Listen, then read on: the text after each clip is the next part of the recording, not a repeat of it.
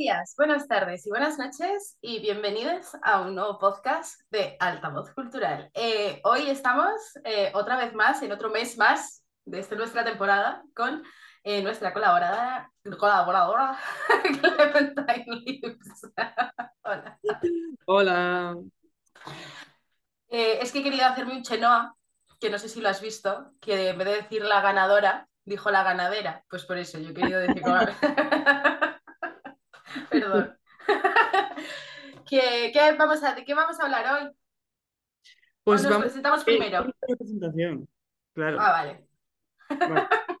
Eso, claro. Aquí estamos con Ruth Alameda, co-directora de Altavoz Cultural y copresentadora de la sección Leyendo en Violeta, diseñadora gráfica de puta madre. Si alguien quiere contratar servicios. no sé si. ¿Entonces trabajos de freelance, no sé. Ya, no, ya no. O sea, no hago trabajos de freelance, eh, creo que esto nunca lo hemos hablado, eh, porque la gente se, piensa que, podemos hacer las cosas muy tiradas de precio y con muy buena calidad. Y hace mucho tiempo que me pagan ya por mi, por mi profesión y me pagan bien, entonces no, no, no lo necesito. Eh, a ver, si por ejemplo tú a mí como un favor me pidieras que te hiciera una portada, yo a ti te la haría. Eh, o, alguien que conozco. Eh, pero si viniera un agente externo y me dijera, quiero que me hagas una portada, le diría, eh, pasa palabra, ¿sabes? Next. Ya, pues mira, os quedáis sin su talento. Y yo soy Stein Lips, em, escritora de erótica, de un cuaderno para que descubras tu sexualidad, para que desarrolles tu sexualidad eh, escribiendo, que va a salir este mes, y autora de Avolantazos, Sexualidad Femenina en las series contemporáneas, que va a salir en algún momento de este año, porque la segunda maqueta, eh, no, perdón, la primera maqueta, me la mandan la semana que viene. ¡Ah! recta final. el libro otra vez más que me está dando, o sea, ya la gente que escribe ya sabe cómo va esto, ¿no? En plan, tú te lees tanto tu libro que es que al final dices, por favor, eh, no quiero oír más de esto. O sea, ya. Y estoy llegando a ese punto, pero no pasa nada, no pasa nada. Creo que me lo voy a imprimir porque yo soy muy mala también luego, ¿sabes? Con la promoción, bueno, tú lo sabes bien que soy muy mala con la promoción. Entonces, si me lo imprimo y me lo subrayo, creo que será una buena idea. En plan, hacer las dos cosas a la vez, ¿sabes? El comprobar la maqueta y luego subrayar las frases y las cositas y tal para luego hacer la promo eh, decentemente, creo que esto... Mira, espera, dame, dame un momento.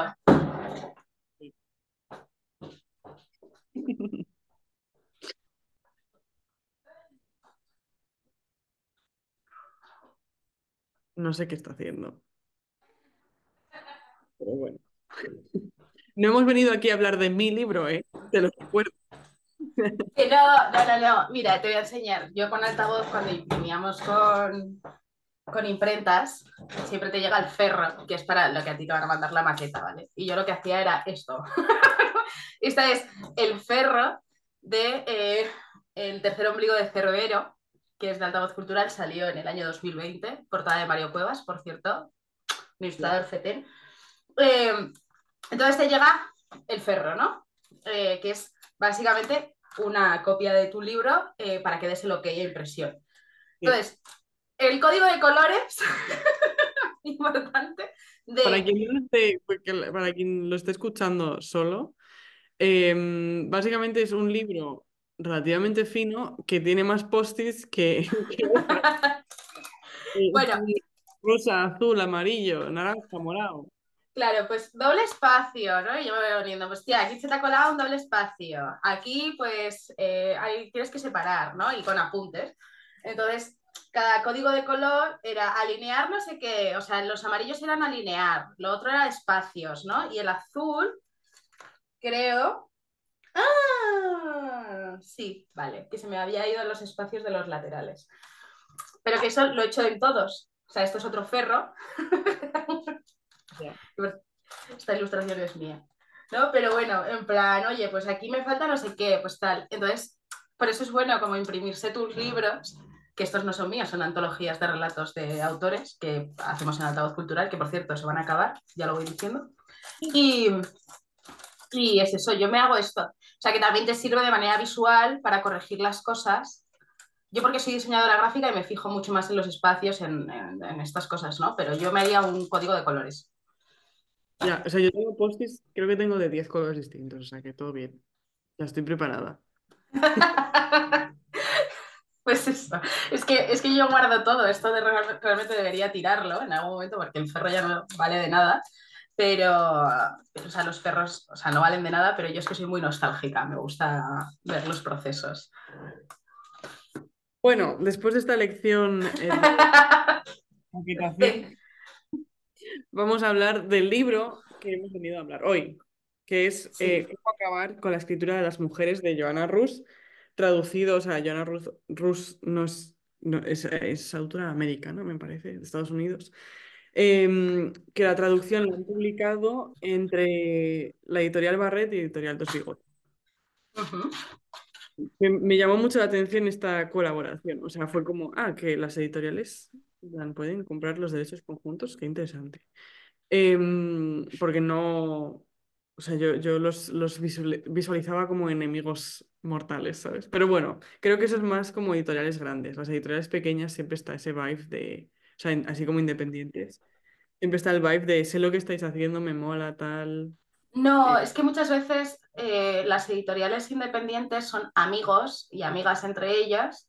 Entonces, eh, si dos editoriales luchan, porque es, va por, oferta y demanda, por unos mismos eh, licencias para sacar libros, ¿no? Eh, o de sea, derechos, eh, si están de acuerdo, pueden hacer una coedición. Una coedición entre dos editoriales. Es pues juntamos nuestro dinero y apostamos más y lo sacamos unidos. Por ejemplo, o sea, ya no solo editoriales, editoriales grandes eh, también lo han hecho. Eh, creo que Blacky Books con no sé qué de una flor, que es un libro como súper tocho, que es como una novela gráfica, lo tiene también. O sea, que normalmente si, si en España eh, hay dos editoriales que son, que son conocidas entre ellas, porque además todos se conocen, que para eso tenemos, no sé si lo sabes, el gremio de, los, de, los, de las editoriales, que, es, que, es, que, que, hay que pagar y que es una tasa y que son quien deciden quién van a la feria del libro y todas estas cosas.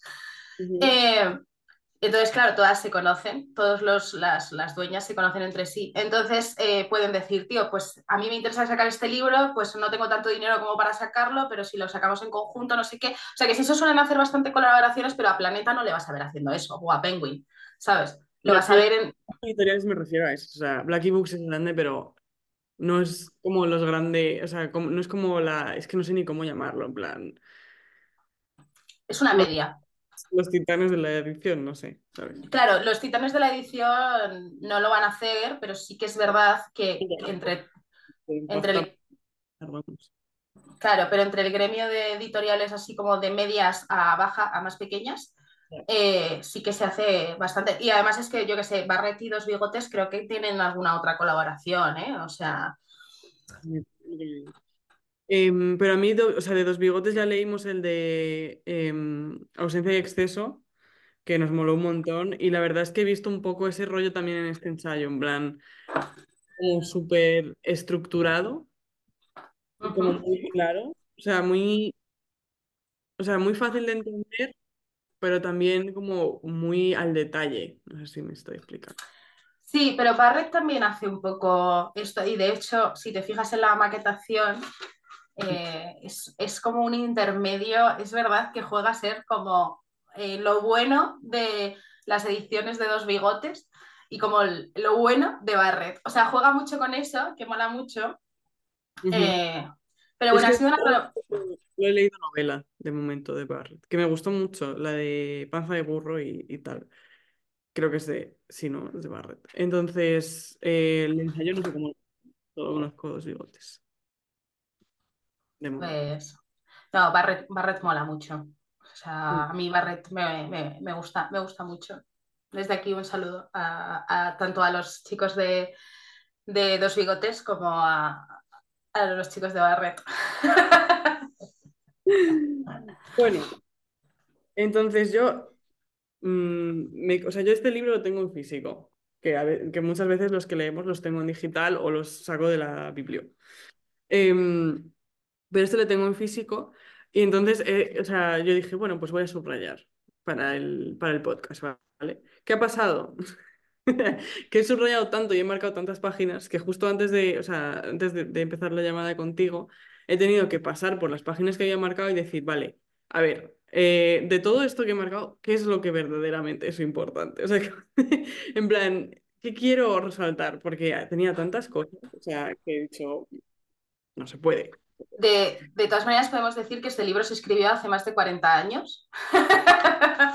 Ah, pero es que eh, tristemente sigue siendo muy contemporáneo. En plan, sobre todo la, la, la, por así llamarlo, segunda parte, ¿no? Porque en plan, ella misma, Joanna Rus, al principio dice como lo que se solía hacer y lo que se hace ahora, ¿no? Para eliminar, o sea, para desprestigiar a las novelistas o para hacer como que las mujeres no escriben, ¿no?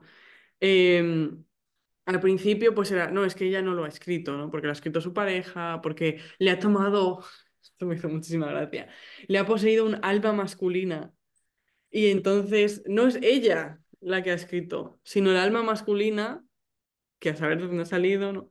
Que le ha poseído y la, la ha invitado a escribir. Y es como, eh, o sea, pero ni siquiera desde un punto de vista totalmente esotérico de decir, realmente existen las almas, los espíritus, ¿sabes? Y hay un espíritu masculino danzando por ahí y se le ha metido en el cuerpo, no, sino como algo que está generado por su propia cabeza, su alma masculina, su propia cabeza, pero a la vez, en, a los ojos de editores, críticos y tal, no es ella. Y es como... Pero vosotros no se supone que sois inteligentes, en plan, no, no estáis viendo que vuestro propio argumento, en plan, se, se desbarata solo. Y ya al final, o sea, esa es como la primera parte donde está hablando eh, de cosas que pasaban, ¿no? Y luego hay una frase por ahí, a ver si la encuentro, eh, que me gustó mucho porque dice básicamente que las mujeres han cambiado su forma de, em, de reaccionar ante estas cosas. Mira, justo lo encuentro. Dice. Cada vez se responde menos a la frase, las mujeres no pueden escribir con redefiniciones o evasiones o apelando a los modelos a seguir o a la verdad o incluso con una confrontación directa e iracunda. Es decir, cada vez es menos en plan, eh, cada vez es menos emocional la respuesta. En plan, antes es como, las mujeres no saben escribir, no pueden escribir, y las mujeres se ponían, eh, se enfadaban. Y respondían, ¿cómo que no podemos escribir? No ves que tal ha hecho no sé quién y tal no- ha hecho no sé cuántos y pa", ¿sabes? Sino que ahora la reacción es, dice, es un qué proveniente de un grupo de mujeres de espaldas que se ocupan de sus propias cosas. Es decir, es un qué de mujeres a las que se las suda lo que le estás diciendo, ¿sabes? En plan, mira, que ya no cuela. ¿Sabes? Entonces, esa, o sea, me gustó mucho cómo está escrito y es cierto, pero eso no quita que aún así siga habiendo muchas estrategias que, em, que siguen imperando, ¿no? En, en cómo se percibe la escritura por las mujeres. O sea, es muy curioso porque las mujeres somos, si no recuerdo mal, el público mayoritario de la lectura. Somos las que más leemos. Sí. Eh, según el país varía el porcentaje, pero siempre estamos por encima. Es decir, nosotras somos el público objetivo primordial. Y aún así, la escritura que trata de nuestras historias se sigue viendo como nicho, ¿no? Como- Sí. El tema de lo universal, obviamente, es, es un tema muy gordo, en plan, afecta a muchísimos campos, ¿no? Pero en el caso de la escritura concretamente también está presente y es como las cosas de hombres, las historias narradas por hombres eh, que tienen hombres como protagonistas o que tratan temas entre comillas masculinos, ¿no? Como la guerra y el honor y estas cosas, es como universal. Todo el mundo puede, y ya no universal en el sentido de todo el mundo lo ha vivido, sino todo el mundo lo puede entender. Y las mujeres, es- o sea, perdón, las historias escritas por mujeres, con mujeres protagonistas, o que tratan temas femeninos como el hogar, la familia, el amor, todas estas cosas, ya no es que no todo el mundo lo viva, es que no todo el mundo lo puede entender. Y, o sea, me gustaría darle la vuelta a este argumento y decir, vale, si tú no puedes entender, si nosotros podemos entender las historias de hombres, eh, y vosotros no podéis entender las de mujeres, igual es que sois un poco gilipollas. ¿Alguna vez habéis, os habéis parado a pensarlo? En plan, eh, vuestra capacidad de comprensión está limitada. Qué pena, ¿no? por vosotros. No, es que, es que yo tampoco pienso que sea que su capacidad de, de, de- de entender la escritura de la mujer es que no, no, no les interesa. O sea, Pero es claro, como. ellos ah, o sea, ellos camuflan su falta de interés en, no, es que yo, es que no, es que, es que no, no consigo entenderlo. Y es como, no, es que claro, lo, claro que lo puedes entender. Si no lo entendieras serías un poco idiota y no creo que te quieras ver en ese rol, ¿no? Es que no te interesa, no haces el esfuerzo por, ya. Es que es, es que es un poco. O sea, yo tampoco lo he entendido mucho, en plan, siempre. Eh, además, hace, a- ayer lo vi que lo publicó la vecina rubia, ¿no? Que decía, joder, estoy harta de que la literatura de ciencia ficción escrita por mujeres sea literatura de ciencia ficción juvenil y la literatura de ciencia ficción escrita por hombres es ciencia ficción. con todo tu coño. No, o sea, con toda tu polla, ¿no? Vamos a, a decirlo así. Pero es como, tío, eh, estamos un poco hartas, que yo creo que esto también va cambiando muy ligeramente, porque también las mujeres como que vamos intentando cada vez más poner hincapié en que no escribimos solo para mujeres o que no se escribe solo para mujeres o que, o sea, creo que no es tan difícil y lo explicamos y hablamos de ello. Antes eh, antes no se, no, se, no se hacía, ahora se hace muchísimo y no nos importa. Eh, ay, perdona. Joder, que me estaban llamando. Eh, o sea, le ponemos mucho hincapié. Antes era como, eh, como no siempre lo decimos, lo de si no está, no existe, y era como antes no hablábamos de esto, entonces parecía que, que nosotras no teníamos ninguna queja. Ahora vamos poniendo como mucho más eh, el foco en. Que no escribimos solo para el 52% de la población, ¿eh? O el 54%, creo que, yo creo que se está poniendo un poquito más de hincapié en, demostrar que las escrituras de, la escritura de, la, de, las mujeres no es solo para un porcentaje de la población, sino que es para todo el mundo. Lo que pasa que, que es como que todo lo que lleva el de mujer o hecho por mujeres o el tal, parece que parece que no, ¿no? Es como, ay, yo no lo entiendo. Y es como, pavo, o sea, pavo, ¿en Es- es- serio? de nuevo, otra, es, es otra manifestación más de eso de las mujeres son inferiores, son como hombres mal hechos, o, ¿sabes? Como lo que ellas tengan que contar no es interesante porque es, está por debajo de mi capacidad de, de comprensión o como de, ¿cómo decirte? No me va a resultar tan interesante porque ellas no son tan interesantes como los hombres, ¿sabes? Ese, el- el pensamiento de fondo es, es ese. Porque cuando tú lees una novela protagonizada por un personaje femenino y ese personaje femenino le pasan cosas y está bien construida la novela, esa novela va a ser interesante. Sea un hombre o sea una mujer, no pasa nada. Porque al final todos leemos para que nos cuenten historias de otra gente, vivir otros mundos, otras personalidades, otras tal. Entonces, no hay ningún... O sea, el sexo de- del personaje debería ser indiferente si la historia está bien contada.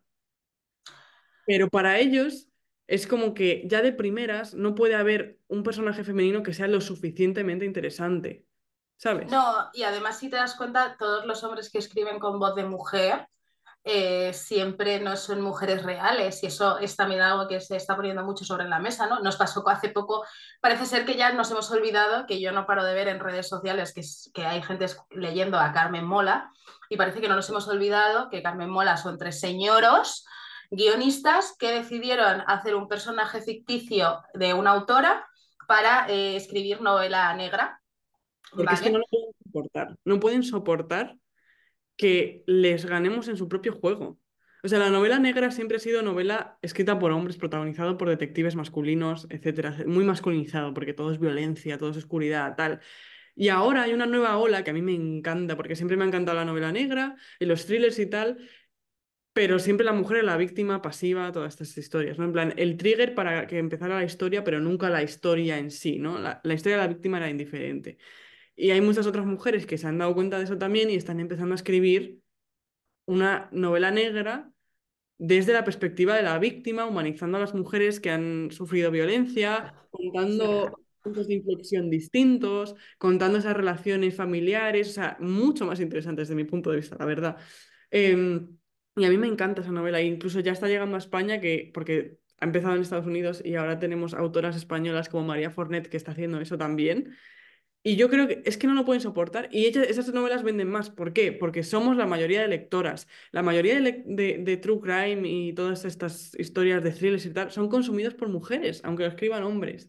Entonces, claro, cuando tú encima humanizas a esas protagonistas, esas eh, historias, para las mujeres les va a encantar y se lo, lo van a consumir mucho más. Y han dicho, no, no, no puede ser. No puede ser que nos ganen en nuestro propio juego, tenemos que, tenemos que meternos aquí con calzador. ¿No? Y nos cambiamos el nombre. Y, nos y hacemos que somos mujeres. Como, No, mira, y, y que no te van a comprar. Coño. no, pero, pero fue en, que esto fue en 2020, fue hace cuatro años, si no recuerdo más, o 2021, cuando lo del premio Planeta de Carmen Mola, que al final se descubrió que eran tres señores. Tú vas a la Feria del Libro de Madrid o incluso si vas a San Jordi en Barcelona, te los vas a encontrar a los tres firmando, porque es como, eh, ¿por qué nos habéis cambiado el nombre?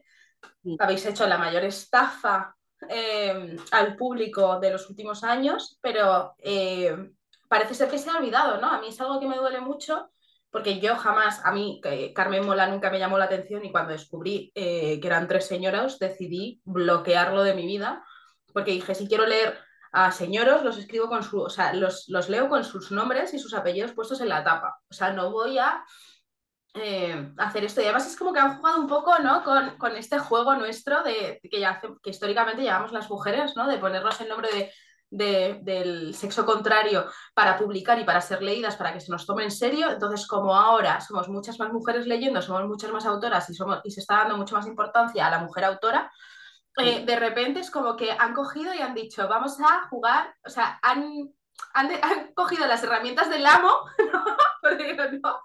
y han dicho, les vamos a dar con, en la boca a todas. Y entonces, yo para mí fue como un bloqueo súper heavy. Y yo, eh, Carmen Mola, ni lo miro, o sea, yo veo una portada y veo Carmen Mola, autora Carmen Mola, yo mm, ni abro el libro ni lo toco, para mí es como, no.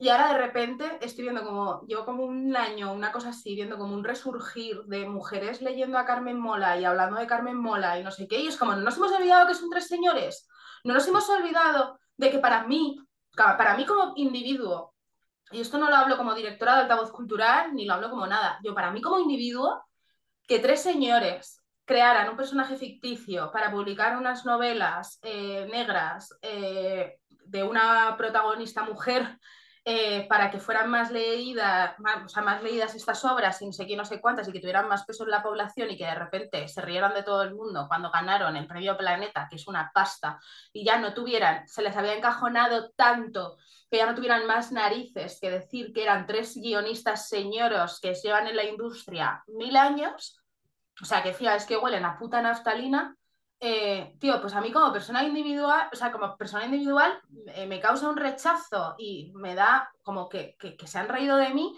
que no puedo ni siquiera abrir esto. Entonces es como, tío, no, no me parece, no me parece sensato que se nos haya olvidado tan pronto eh, el agravio que tiene lo que han hecho estos tres hombres para mí, porque es como, tío, o sea, de verdad, o sea, para mí es reírte en la cara de todas las mujeres de, que han estado publicando con, que, que, no se las ha tomado en serio por tener su nombre escrito en la tapa, tío. Si es que es así.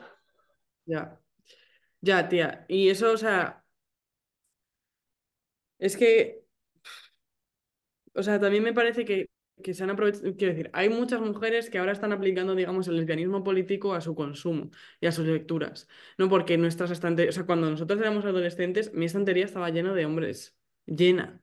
Y ahora prácticamente no hay. Porque yo he tomado la decisión consciente como consumidora de decir, voy a comprar libros de mujeres, sobre todo, no solo, pero 90%, 95% de mujeres. Y eh, creo que son conscientes de eso, ¿no? Y que hay muchas mujeres que ahora van a priorizar voces de mujeres porque nos humanizan mucho más.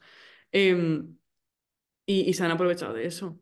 Pero incluso antes de saber que eran tres señores, eh, yo vi varias mujeres que decían, a ver, la novela pues está bien, en plan engancha y tal, pero esto no lo ha escrito una señora. Sí, eso, eso también lo, lo, vi yo. De violaciones y de violencia hacia las mujeres, esto no lo ha escrito una señora.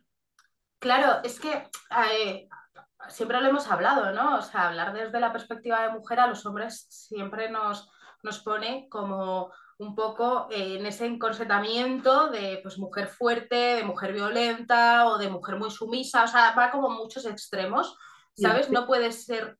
Entonces, a mí hay algo que me rabia mucho y, o sea, aparte de eso, es eh, los hombres que intentan escribir como mujeres, o sea, con voz de mujer, y al final caen en todos los estereotipos que llevamos viendo durante miles de años, ¿no? Porque es como, eh, por favor, no hagáis, y desde aquí lo pido, no hagáis certámenes de escritura de X con voz de mujer y abierto a todos los públicos.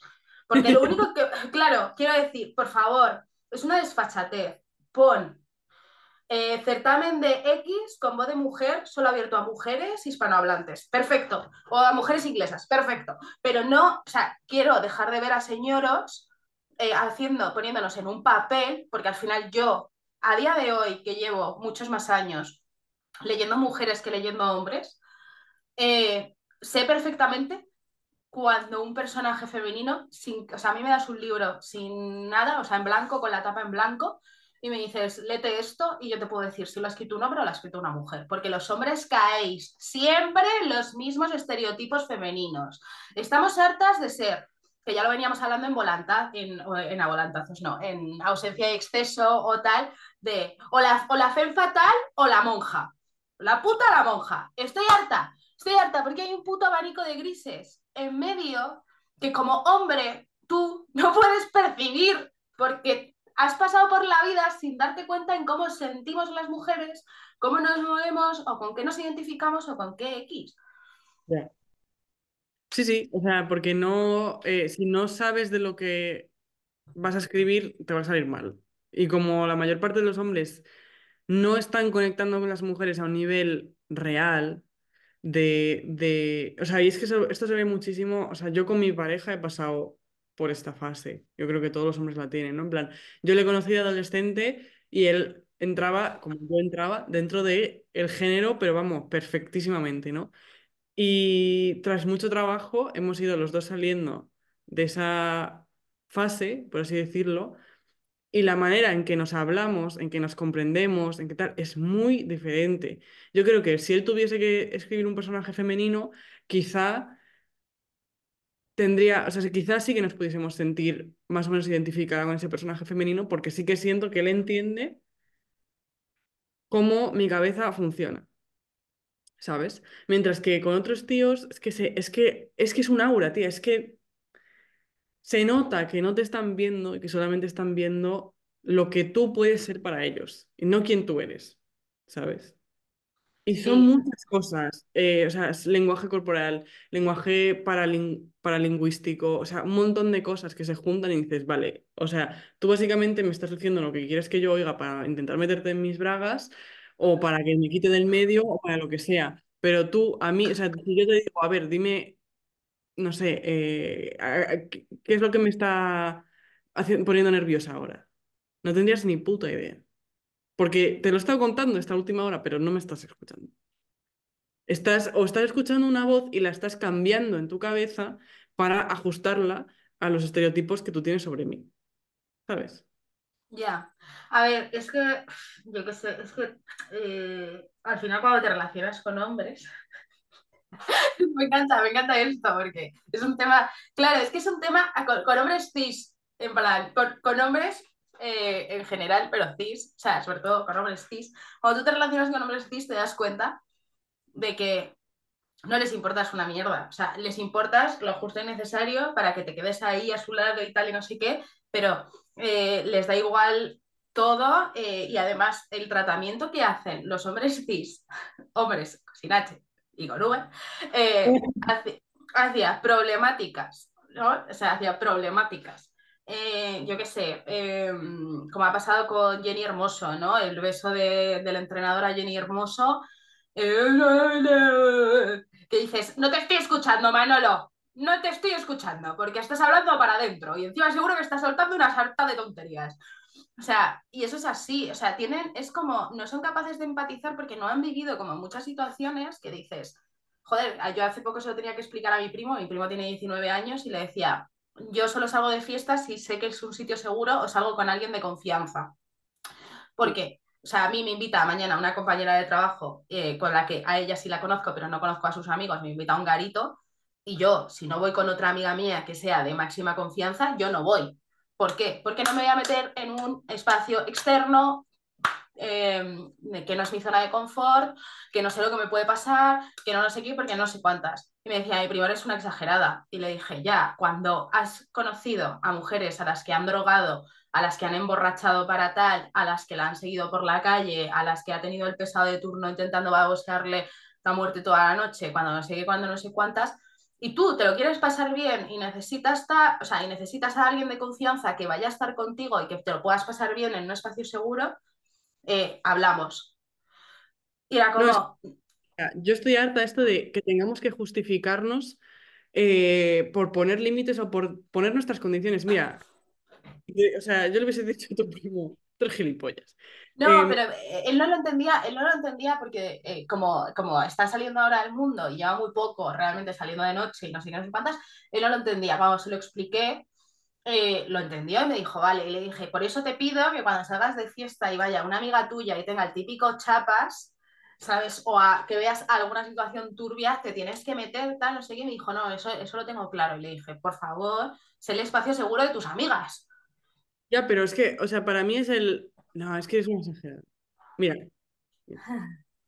O sea, si yo no quiero, para empezar, es como que se presupone cómo debemos comportarnos. Y cuando nos desviamos de esa norma, ya es como, ay, la rarita, la no sé qué, la no sé cuánto. Es como, mira, toda mi historia me está diciendo que lo lógico es comportarme como me estoy comportando. Entonces, en lugar de decirme que soy una exagerada o que esto o cual, intenta entender por qué yo me siento así. ¿Sabes? O sea, es como. Em, es que me parece, ¿cómo decir? En plan, absurdo que me tengas que decir que soy una exagerada o que por qué no hago... Eh, porque no me sale del coño. Y ya está. Y no te debería hacer falta... ¿Quieres entenderlo? Pregúntame, ay, ¿por qué te sientes así? Si quieres pensar que soy una exagerada, cállate la puta boca. De todas maneras, volviendo un poco al tema de, los libros y ya no al espacio personal, eh, por ejemplo, yo, mis libros favoritos de, de toda la vida, escritos por hombres, eh, escrito por un hombre, ha sido Millennium de Steve Laxon. No sé si lo, lo conoces, ¿lo has leído? Sí, lo leí. Eh, claro, pues yo lo leí en 2008-2009, que fue cuando salió el, el, último tomo antes de que Steve Laxon muriera, porque murió en 2009. Em, tío, pues no me lo he vuelto a leer a lo mejor en los últimos 15 años. O sea, me lo leí muchísimo, le di mil vueltas a la trilogía a muerte y destrucción. Y ahora, cuando termine las jornadas de la mujer, Em, que empieza el 3 de marzo, por cierto, el próximo fin de semana, de cuando salga este podcast. Em, tengo pensado releerme la trilogía, porque el, quiero saber qué pensaría, o sea, qué puedo pensar yo, mi yo actual, del personaje de Lisbeth Salander, mm. eh, del tratamiento de cómo está escrito, porque los libros están como muy metidos desde la perspectiva de Lisbeth. Entonces, eh, con la perspectiva de cómo me gustaba el personaje y tal, y no sé qué, hace 15 años, a todo lo que sé ahora, que obviamente es como un mundo, o sea, no, ni yo soy la misma persona. Entonces me da como mucha curiosidad y tengo muchísimas ganas de terminar las jornadas de la mujer para, para realmente escribir, o sea, mi intención es leerme la trilogía. Sé que no la voy a disfrutar para nada, porque los vagos recuerdos que tengo de todo lo que me gustaba eh, sé que voy a ver a un hombre escribiendo sobre la perspectiva de una mujer, desde además el personaje de Lisbeth, ¿no? Y, y sé que, que, el cambio va a ser tan brutal que seguramente deje de ser eh, mi trilogía favorita de la, de la, adolescencia, tío. O sea, lo sé. Sé que me voy a autodestruir. A mí la verdad es que, eh, no me gustó cuando la leí hace mucho tiempo. Me pareció un poco coñazo. Es decir, a lo mejor ahora la vería con otros ojos, no lo sé. Em, pero me pasa lo mismo con un libro que me compré cuando estuve en Inglaterra de segunda mano porque llevaba buscándolo no sé ni cuánto tiempo y no lo encontraba en ningún lado y lo vi y dije, ¡guau! Por 50 céntimos. Em, que se llama Looking for Alaska, Buscando Alaska. Y yo cuando lo leí de pequeña me flipó, o sea, es como una novela de amor adolescente, un poco, con un personaje femenino un poco... Ya. es muy, es muy tía, ¿no? Y entonces eso fue como distinto y me llamó mucho la atención y me gustó. Y, y creo que el autor es, es también hombre. Y pienso que ahora quizá al releerlo diría, "Mm, bueno, Pero eso aquí en España, eh, los que sean de mi generación, que ya estén cumpliendo 30, había una trilogía de Laura Gallego que era las Memorias de Idún. sí. Vale, el tratamiento de Memorias de Idún, o sea, bueno, sobre el poliamor y estas cosas y el personaje femenino así un poco enamorada de la vida, ¿no? Y de, y de los hombres. Uy, Pero es total, o sea, es, es una relación poliamorosa antes de que se conociera esa palabra, si quieres. Sí, sí, sí, sí. Pues yo me lo leí hace pocos años, ya con una conciencia feminista bastante heavy, y dije, Dios, Laura Gallego. Laura, Laura Gallego, si tú publicaras, Cari, esto ahora, te funaban, te funaban, porque el tratamiento del personaje femenino es tan burdo, tía, es una niña totalmente manipulable. O sea, enamorada de dos pavos que lo único que quieren es frungírsela porque hay una teoría mundial que dice que tiene que estar con el dragón o la serpiente mientras que ella es un unicornio. Que también aquí hablamos de un especismo brutal porque yo no sé cómo funcionan estas cosas. Creo que aquí vamos fatal. No, pero te funaban, tía, porque es un personaje tan sé. sumamente sumiso. Lo encontraba insoportable. Me leí los dos primeros libros, el tercero no me lo acabé porque no podía, pero me parecía bastante aburrido. Pero ella siempre me cayó mal, porque era un personaje. Es como la vela de, de Sí. Todos los, los bombazos em, adolescentes de, de nuestra generación eran como, ¿por qué las tías son gilipollas, tío? O sea, no podéis dar- darme un bestseller así romántico, me da igual, ¿sabes? Em, en el que yo me pueda realmente identificar con esta tía porque es más que una cabeza de chorlito, no sé. Es que, es que, claro, es que el personaje de Victoria, que me, que me estoy acordando ahora que se llamaba así, el personaje de Victoria, de, de Victoria, como el personaje de Bella o como el personaje de, ¿cómo se llama la de 50 sombras de Grey? Anastasia, que también es como muy de nuestra generación, de que salió el bombazo cuando nosotras éramos adolescentes. Eh, o sea, es eso, si se publicaran ahora con todo lo que sabemos, que ahora se publica también esta mierda a muerte y destrucción, ¿no? Pero Las adolescentes no tienen esa conciencia todavía. Yo creo que ese también es el problema. O sea, mm, las adolescentes siguen bebi- o sea, siguen viendo las mismas cosas que veíamos nosotras cuando éramos adolescentes. En plan, eh, yo creo que mucho, en plan, están compitiendo, o sea, es como un equilibrio ahora mismo entre nueva ficción, adolescente, young adult, que tiene esa conciencia, que tiene tal, porque yo estoy viendo ahora un montón de libros como mainstream, con relaciones lésbicas, tal, o sea, como mucho más avanzado, digamos. Em, y luego, o sea, tenemos rojo, rojo, ¿cómo es? No, azul, blanco y sangre, no. Rojo, blanco y sangre azul. Em, y otro tipo de, y también eh, cosas hetero que están como más mejor encaminadas, pero sigue habiendo mierdas como una catedral a nivel de personaje femenino que siguen siendo un bombazo, porque mm, hemos avanzado, pero la- las adolescentes siguen bebiendo esa mierda. Sí, o sea, y, y, hostias, estamos, pero por eso te digo, pero yo, por ejemplo, si te, le, si te leyeras ahora Memorias de Idún, yo sí creo que realmente funarían, funa, o sea, sería un libro que no se podría leer, o sea, mis padres no sabían lo que yo leía, pero Memorias de Idún tiene algunas escenas hiper picantonas, en plan de Victoria ahí, pues rozándose, haciendo, haciendo petting, eh, con 13 años, ¿qué dices? Sí. Claro, ¿qué dices? Victoria, ¿qué es eso? Que yo me lo leí como con 14, 15 años. Yo, eh, ahora no soy inocente, ¿no? Pero con 14, 15 años yo jugaba a las Bratz, llámame loca. Entonces, de repente, eh, yo en mi casa, así, niña de, de 14, 15 años, y de repente. Claro, mis padres no sabían que estaba leyendo. Ahora con todo lo que hay, si mis padres se enteraran de que estaba leyendo una trilogía sobre el poliamor eh, intraespecies con Petting eh, en la pubertad, o sea, yo creo que eh, censuradísimo, tío. No me puedes censurar con 8 años el videoclip de las Tatú porque se daban un beso de dos mujeres y no puedes no censurarme Memorias de Idur en pleno 2005-2008. Pues yo creo que la diferencia está en que eh, está en el contexto. O sea, esa, ese poliamor estaba embebido en realidad. O sea, era un, más que más que poliamor era un triángulo amoroso muy tóxico, en plan que seguía las normas del amor romántico. Ese triángulo amoroso seguía. ¿Qué pasa? Que hay luego otras historias, ¿no? Que sí que están más censuradas, que se ven peor, que es como escándalo, ¿cómo puede un adolescente leer esto tal? Y es porque no siguen tanto las normas del amor romántico. En plan, la relación sexual es solo una relación sexual, no hay romanticismo, o no sé, es como de otro rollo, ¿sabes? No está en este, ah, jaja, happy flower, amor romántico. Y eso es lo que se, se, censura. Tú puedes hacer lo que quieras siempre y cuando tengas como esa noción básica del, es que si no lo tengo, es que los celos, tal, o sea, ¿sabes? Ya, Porque es que tú te tragues con patatas esa historia de la dependencia, de los celos, de todo eso.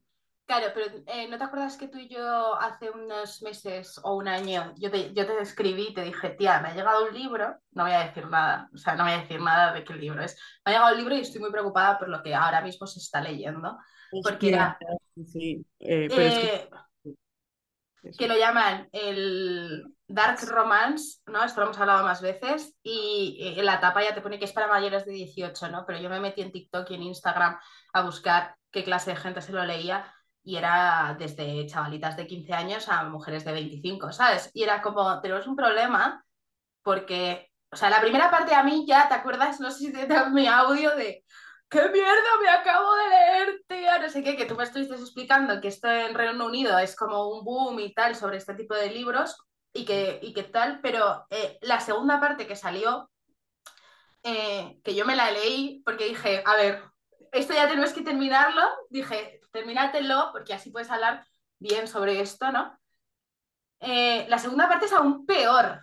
O sea, hay una violencia hacia la protagonista. ¿Qué caracteriza el Dark Romance? Vamos a meternos en este en general, venga.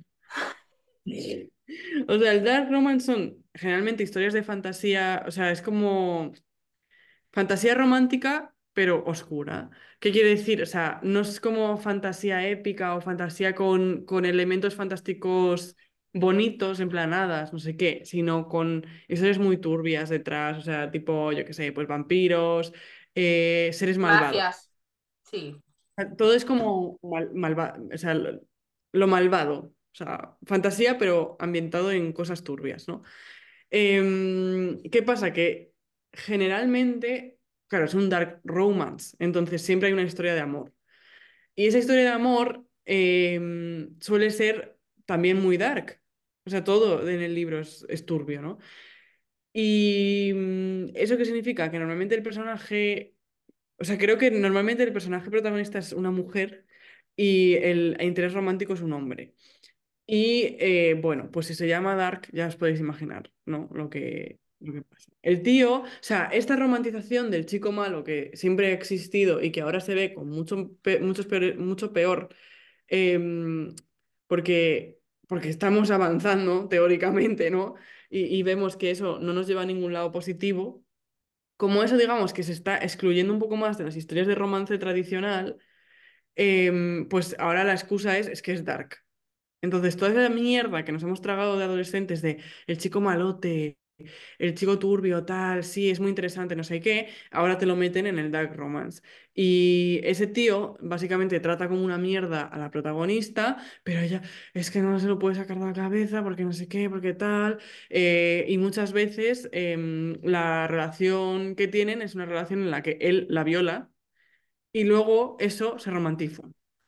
Se que luego ella lo disfrutó, es que luego no se lo puede sacar de la cabeza, no sé qué, y es como, pero vamos a ver. Y luego, y luego siempre ella se termina convirtiendo en, la pareja perfecta para ese loco de la puta olla que la ha violado y que no sé qué. Es, es, o sea, a mí me, me, causó terror porque digo, a ver, si yo tuviera 15 años y no tuviera la conciencia feminista que tengo a día de hoy, creo que también hubiera caído un poco en el dark romance, eh, porque obviamente eh, a todas nos gusta un buen salseo, ¿no?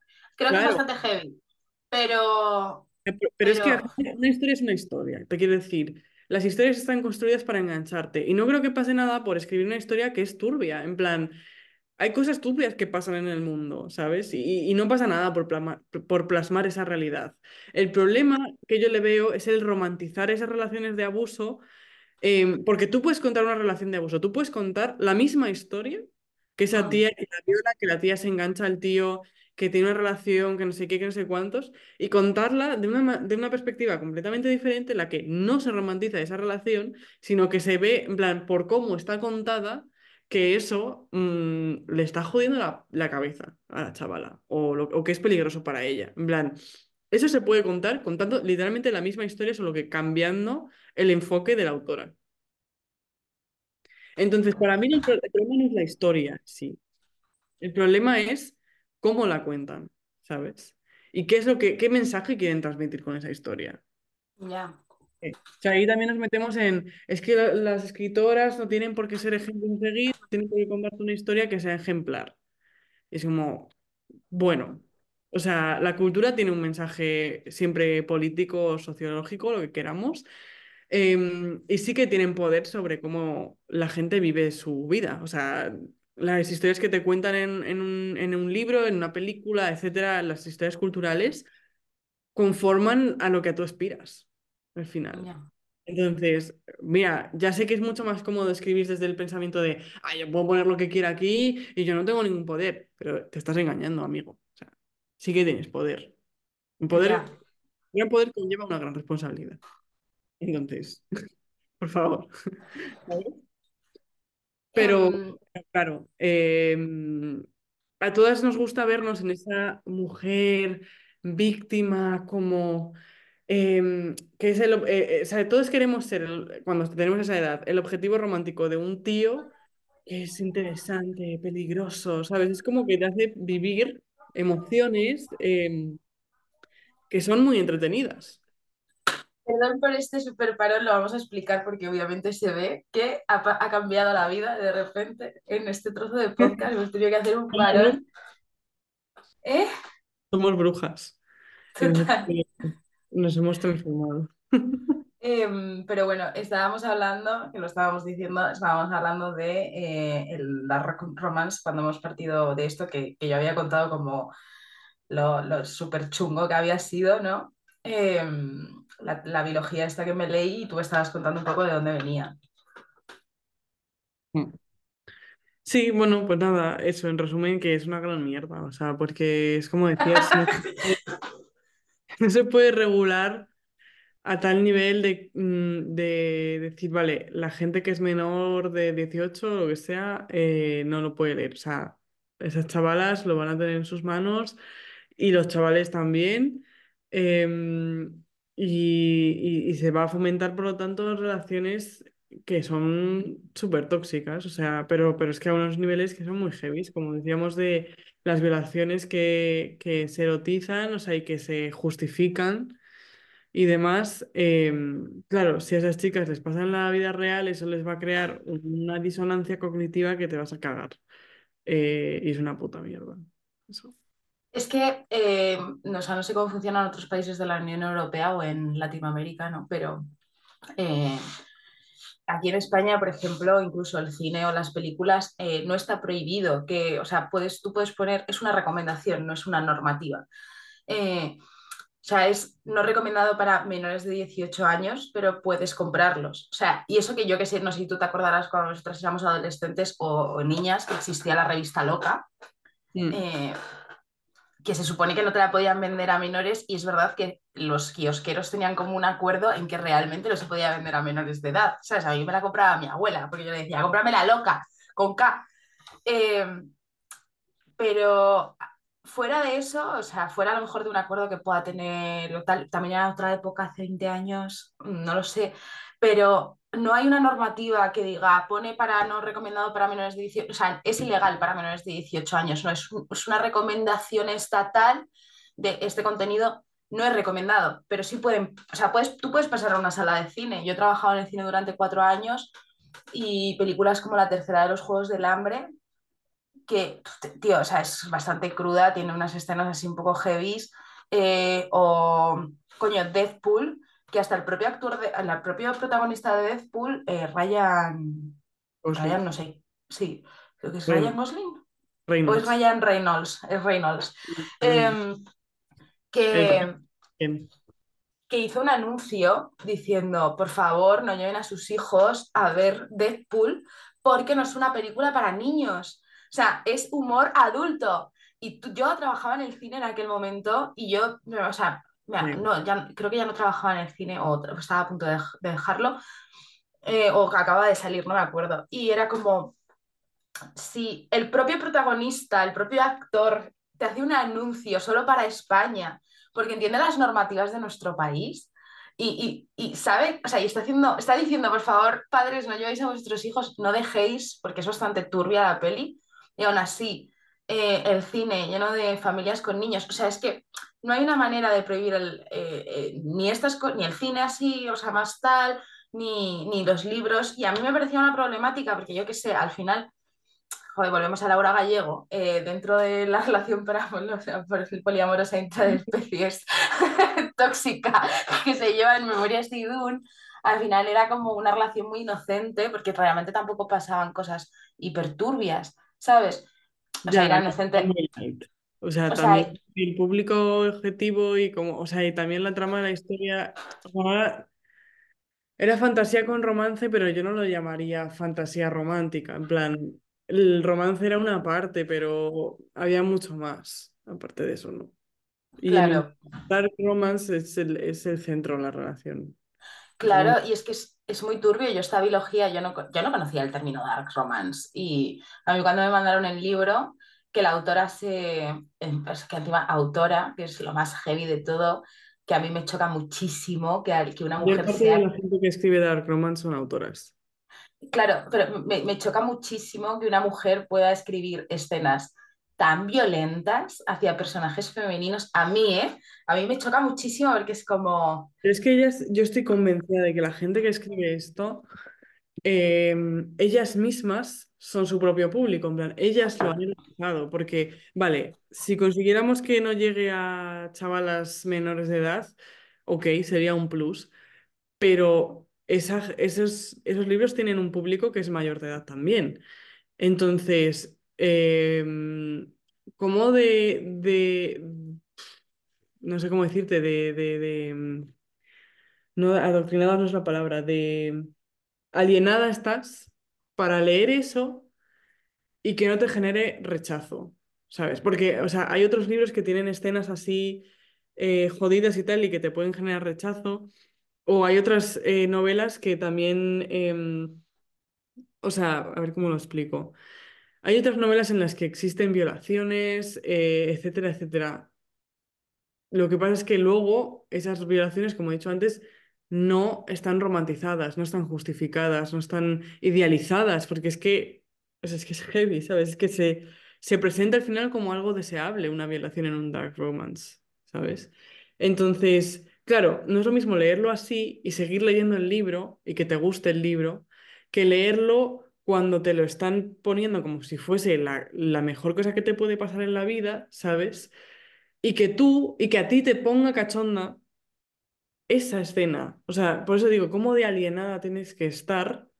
ya, Ser una persona que lees el libro con gusto, porque la manera en la que está, o sea, no solo lo que se retrata, sino la manera en que se retrata, ¿no? Eso es lo que a es, mí me genera rechazo. Y eso es lo que a otra gente le pone, ¿sabes? Claro, es que a mí me pareció heavy, porque yo qué sé, yo, esto lo hemos hablado tú y yo, y a mí me encanta la romántica y es, es, es un género que yo leo muchas veces para, Pega, pues, vamos, nada, pero bueno, ¿el qué? o sea, que no te pega nada, nada, nada, eso es lectura de romántica, no te pega nada. Ya, ahora, ahora es cuando vendría eh, el director de Altavoz Cultural, que es Fernando López, que es un pistis muy pistis, y diría a Ruth, una gran Aries, triple Aries, no le pega leer romántica. No, no me pega leer, o sea, no me pega leer romántica, yo lo sé, que no me pega una mierda. ver, O sea, eh, tú leo que te, te guste, pero solo digo, desde fuera es como, ¿what? claro, no, no, no, o sea, yo sé que no, o sea, soy consciente de que no me pega leer romántica, pero es verdad que tampoco leo romántica todo el rato. O sea, eh, yo leo romántica cuando me ha explotado tanto la cabeza de leer tanto ensayo o que estoy como muy metida en círculos de que no paro de leer eh, sobre feminismo, no sé qué, no sé cuántas, eh, y de repente digo, pues un libro de romántica así tierno y de amor y de... Para volver a tener esperanza otra vez en este mundo. ¿no? Claro, es, es un poco como vaciar la cabeza para mí. Leer romántica es como cuando necesito vaciar la cabeza un poco, como para bajar la olla a presión. Y de repente me leo un libro de romántica y, lloro un poquito, me río o lo que sea, ¿no? Porque eh, ahora de repente, eh, gracias a Dios, tenemos como una nueva vertiente de romántica más realista, donde no todos los finales son felices. Porque yo como lectora de romántica, no a gran aficionada, yo lectora, o sea, yo como alguien así como que viene de vez en cuando y pasa por la romántica y dice. Eh, estaba como muy cansada, de verdad lo digo, de los finales ultra felices, porque es, o sea, me siento como cuando digo, ay, hace mucho que no me hago em, un visionado de Disney, de princesas Disney, ¿no? Que también me gustan mucho porque es, es un clasicazo de mi infancia. Pues no, no quiero que todas las princesas acaben con su príncipe, por favor. ¿Puede haber alguna princesa que se rompa el tobillo antes de llegar a Castillo? ¿Sabes? No, pues me siento un poco así, pero bueno, que tenemos eso, ¿no? Pero, joder, eh, es que no sé, yo no busco, o sea, la relación, o sea, no, no sé por dónde iba cuando me he metido en todo este berenjenal, lo siento mucho, estoy muy cansada, es sábado, ya no puedo más. Eh, pero, ¿eh? No, nada, que estaba. eh, algo, tenía, algo tiene que ver con el Dark Romance. Pero Ah, que yo cuando, cuando leo, cuando leo romántica, eh, pues no sé, de alguna manera, o sea, también hay relaciones muy tóxicas y eso lo hemos visto siempre del principio de la romántica de los 2010 y eso era como eh, relaciones súper tóxicas que siempre acababan en final feliz. Yo hasta, hasta ese punto lo entiendo. Lo que no entiendo del dark, del dark romance y en este sentido de la biología, que yo me he leído, la única biología de dark romance que me he leído en la vida y espero que sea la última, por favor, era como yo al principio tenía esperanza por el libro porque la protagonista está siendo violada y acosada por un señor y ella está siendo consciente de que está siendo violada y acosada por un señor y yo, wow, una protagonista con dos dedos de frente. Digo, tío, o sea, y además le denuncia no sé qué y yo, hay esperanzas. Yo iba leyendo el libro diciendo, tenemos esperanzas, ¿no? Imagínate que después de haber sido acosada y violada y tal, y no sé qué, por este señor, ella se convierte en la mala tío, y se dedica a, a, a, matar a hombres, ¿sabes? O algo así, digo. Y el, Tía, esa mejor... es la novela que yo quiero escribir. Claro, y digo, tú imagínate que el Dark Romance, yo estoy súper equivocada, y el Dark Romance es las mujeres se vuelven malas de verdad y se dedican a matar a hombres. Eso no se llamaría Dark Romance, eso se llamaría otra cosa. Claro, eh, pero y de repente yo seguí leyendo el libro, o sea, tuve como un hype de esperanza total y de repente me metí en un libro donde ella al final termina queriendo eh, y además como buscando esas escenas de me violas, pero no me violas porque te consiento, pero te has pasado un poco porque estoy siendo totalmente manipulada en todas partes y al final de la biología, que la segunda parte ya te digo que es como 250 veces peor porque es como que la raptan, eh, la meten de puta en, en o sea, bueno, bueno, la, pasa de todo eh, y ella termina cortándose y con, eh, una, una, historia que dices, se va, o sea, la persona que ha escrito esto, ¿qué setas te has comido? ¿Qué setas te has comido? Porque quiero decir, o sea, esa persona, esa protagonista se nos ha ido de la, de la cuerda de la vida, de estar totalmente sana mentalmente a estar realmente muy jodida y por culpa del, del, del hombre, ¿no? El hombre como... que supuestamente quiere y desea y todo eso. Es que... Claro, y es como, vamos a sentarnos y vamos a decir, pero tío, entonces es como, joder, eh, pongo en paralelismo una cosa y otra y digo, a ver, es que prefiero mil libros de finales felices, pese a que yo los termino y digo, no te lo crees ni tú, morena, ¿sabes? o sea, lo siento mucho que un libro donde la agresión de la propia, o sea, de la violencia que sufre la propia protagonista no le haga ser mala contra el hombre, no, la haga ser como el protagonista masculino, que es como, ¡Uah! ¿qué te ha pasado? O sea, no, por favor, o sea, yo quiero mujeres malas, pero mujeres malas que revienten piernas, que den tiros a, en la entrepierna a hombres violadores y que sean vengativas porque están hartas, pues como rollo mestizorras. Sí, sí, sí, sí. ¿No? justo estaba pensando. O sea, me parece em, que esa es una deriva mucho más interesante, la verdad, que enamorarte de tu violador. Em, o sea, es que no me cabe en la cabeza, la verdad. O sea, no. Que yo estoy seguro que hay mujeres a las que le ha pasado, pero, mm, pero crear fin- ficción que lo promueva no me parece la solución, la verdad. No, pero coño, es que eh, pues sí, lo que comentas de Mestizorros, para quien no sepáis, es una novela de venganza femenina em, que también que es de Barrett, de hecho, ¿no? La sacaron ujú, y tiene un formato súper guay, o sea, está como, es, está construida un poco diferente, que tiene como par- partes de noticias, no sé qué, y la verdad es que está muy guay, o sea, engancha un montón. Sí, y es, eh, para quemarlo todo, la verdad. es Mestizorras tiene ese punto de gracioso, porque tiene escenas que dices, hostia, qué guapo, que te estás riendo en plan de, es que si yo fuera ella hubiera hecho lo mismo. Y ese punto de venganza que te alivia el corazón, o sea, terminas Mestizorra diciendo, hay esperanza en este mundo, la violencia será la única opción. Sí, sí, sí, sí, totalmente. O sea, eh, justo estaba escuchando hoy un podcast que decía que, que el movimiento feminista se enorgullece mucho de nunca haber sido violento, pero que en realidad sí que hemos sido violentas, violentas contra cosas, pero bueno, violentas al fin y al cabo. Y, mm, y que mu- muchas veces como que vemos con buenos ojos, ¿no? Cuando otros movimientos sociales se han alzado de manera violenta para conseguir derechos o para lo que sea. O sea, y lo vemos como algo justo, en plan, vale, no les estaba haciendo ni puto caso, pues, pues se ponen violentos, pues bien, ¿no? Pero cuando hablamos de, del feminismo y lo, lo ponemos en paralelo con la violencia, ¿no? Y, y decimos, bueno, pues se podría ser violentas, ¿no? A lo mejor es algo que hay que, que, que- hay que ser eventualmente, ¿no? Hay muchísimo rechazo a esa idea. Y como que ese rechazo no es otra cosa más que, más que patriarcado también. En plan, si movimientos antirracistas o lo que sea les, les aplaudimos por ser violentos y tomar a la fuerza lo que no les querían dar, porque nunca se lo van a querer, querer dar, ¿por qué está mal si lo hacen las feministas? ¿Sabes? Yo tengo la respuesta, pero que me estaba saliendo un bostezo, perdón.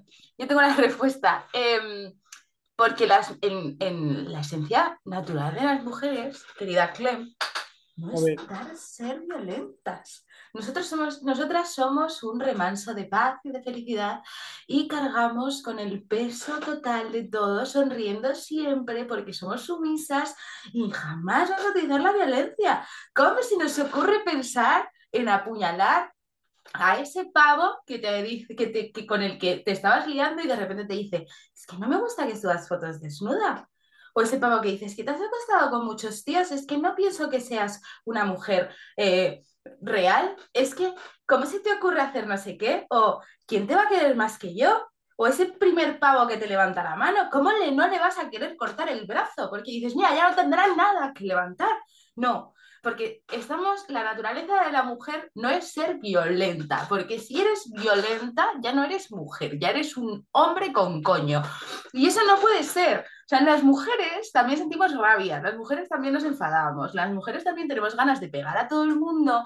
Lo que pasa es que nos han hecho una educación totalmente social para que nosotras, mientras el mundo nos apalea y nos carga de mierda, pongamos nuestra mejor sonrisa y hagamos...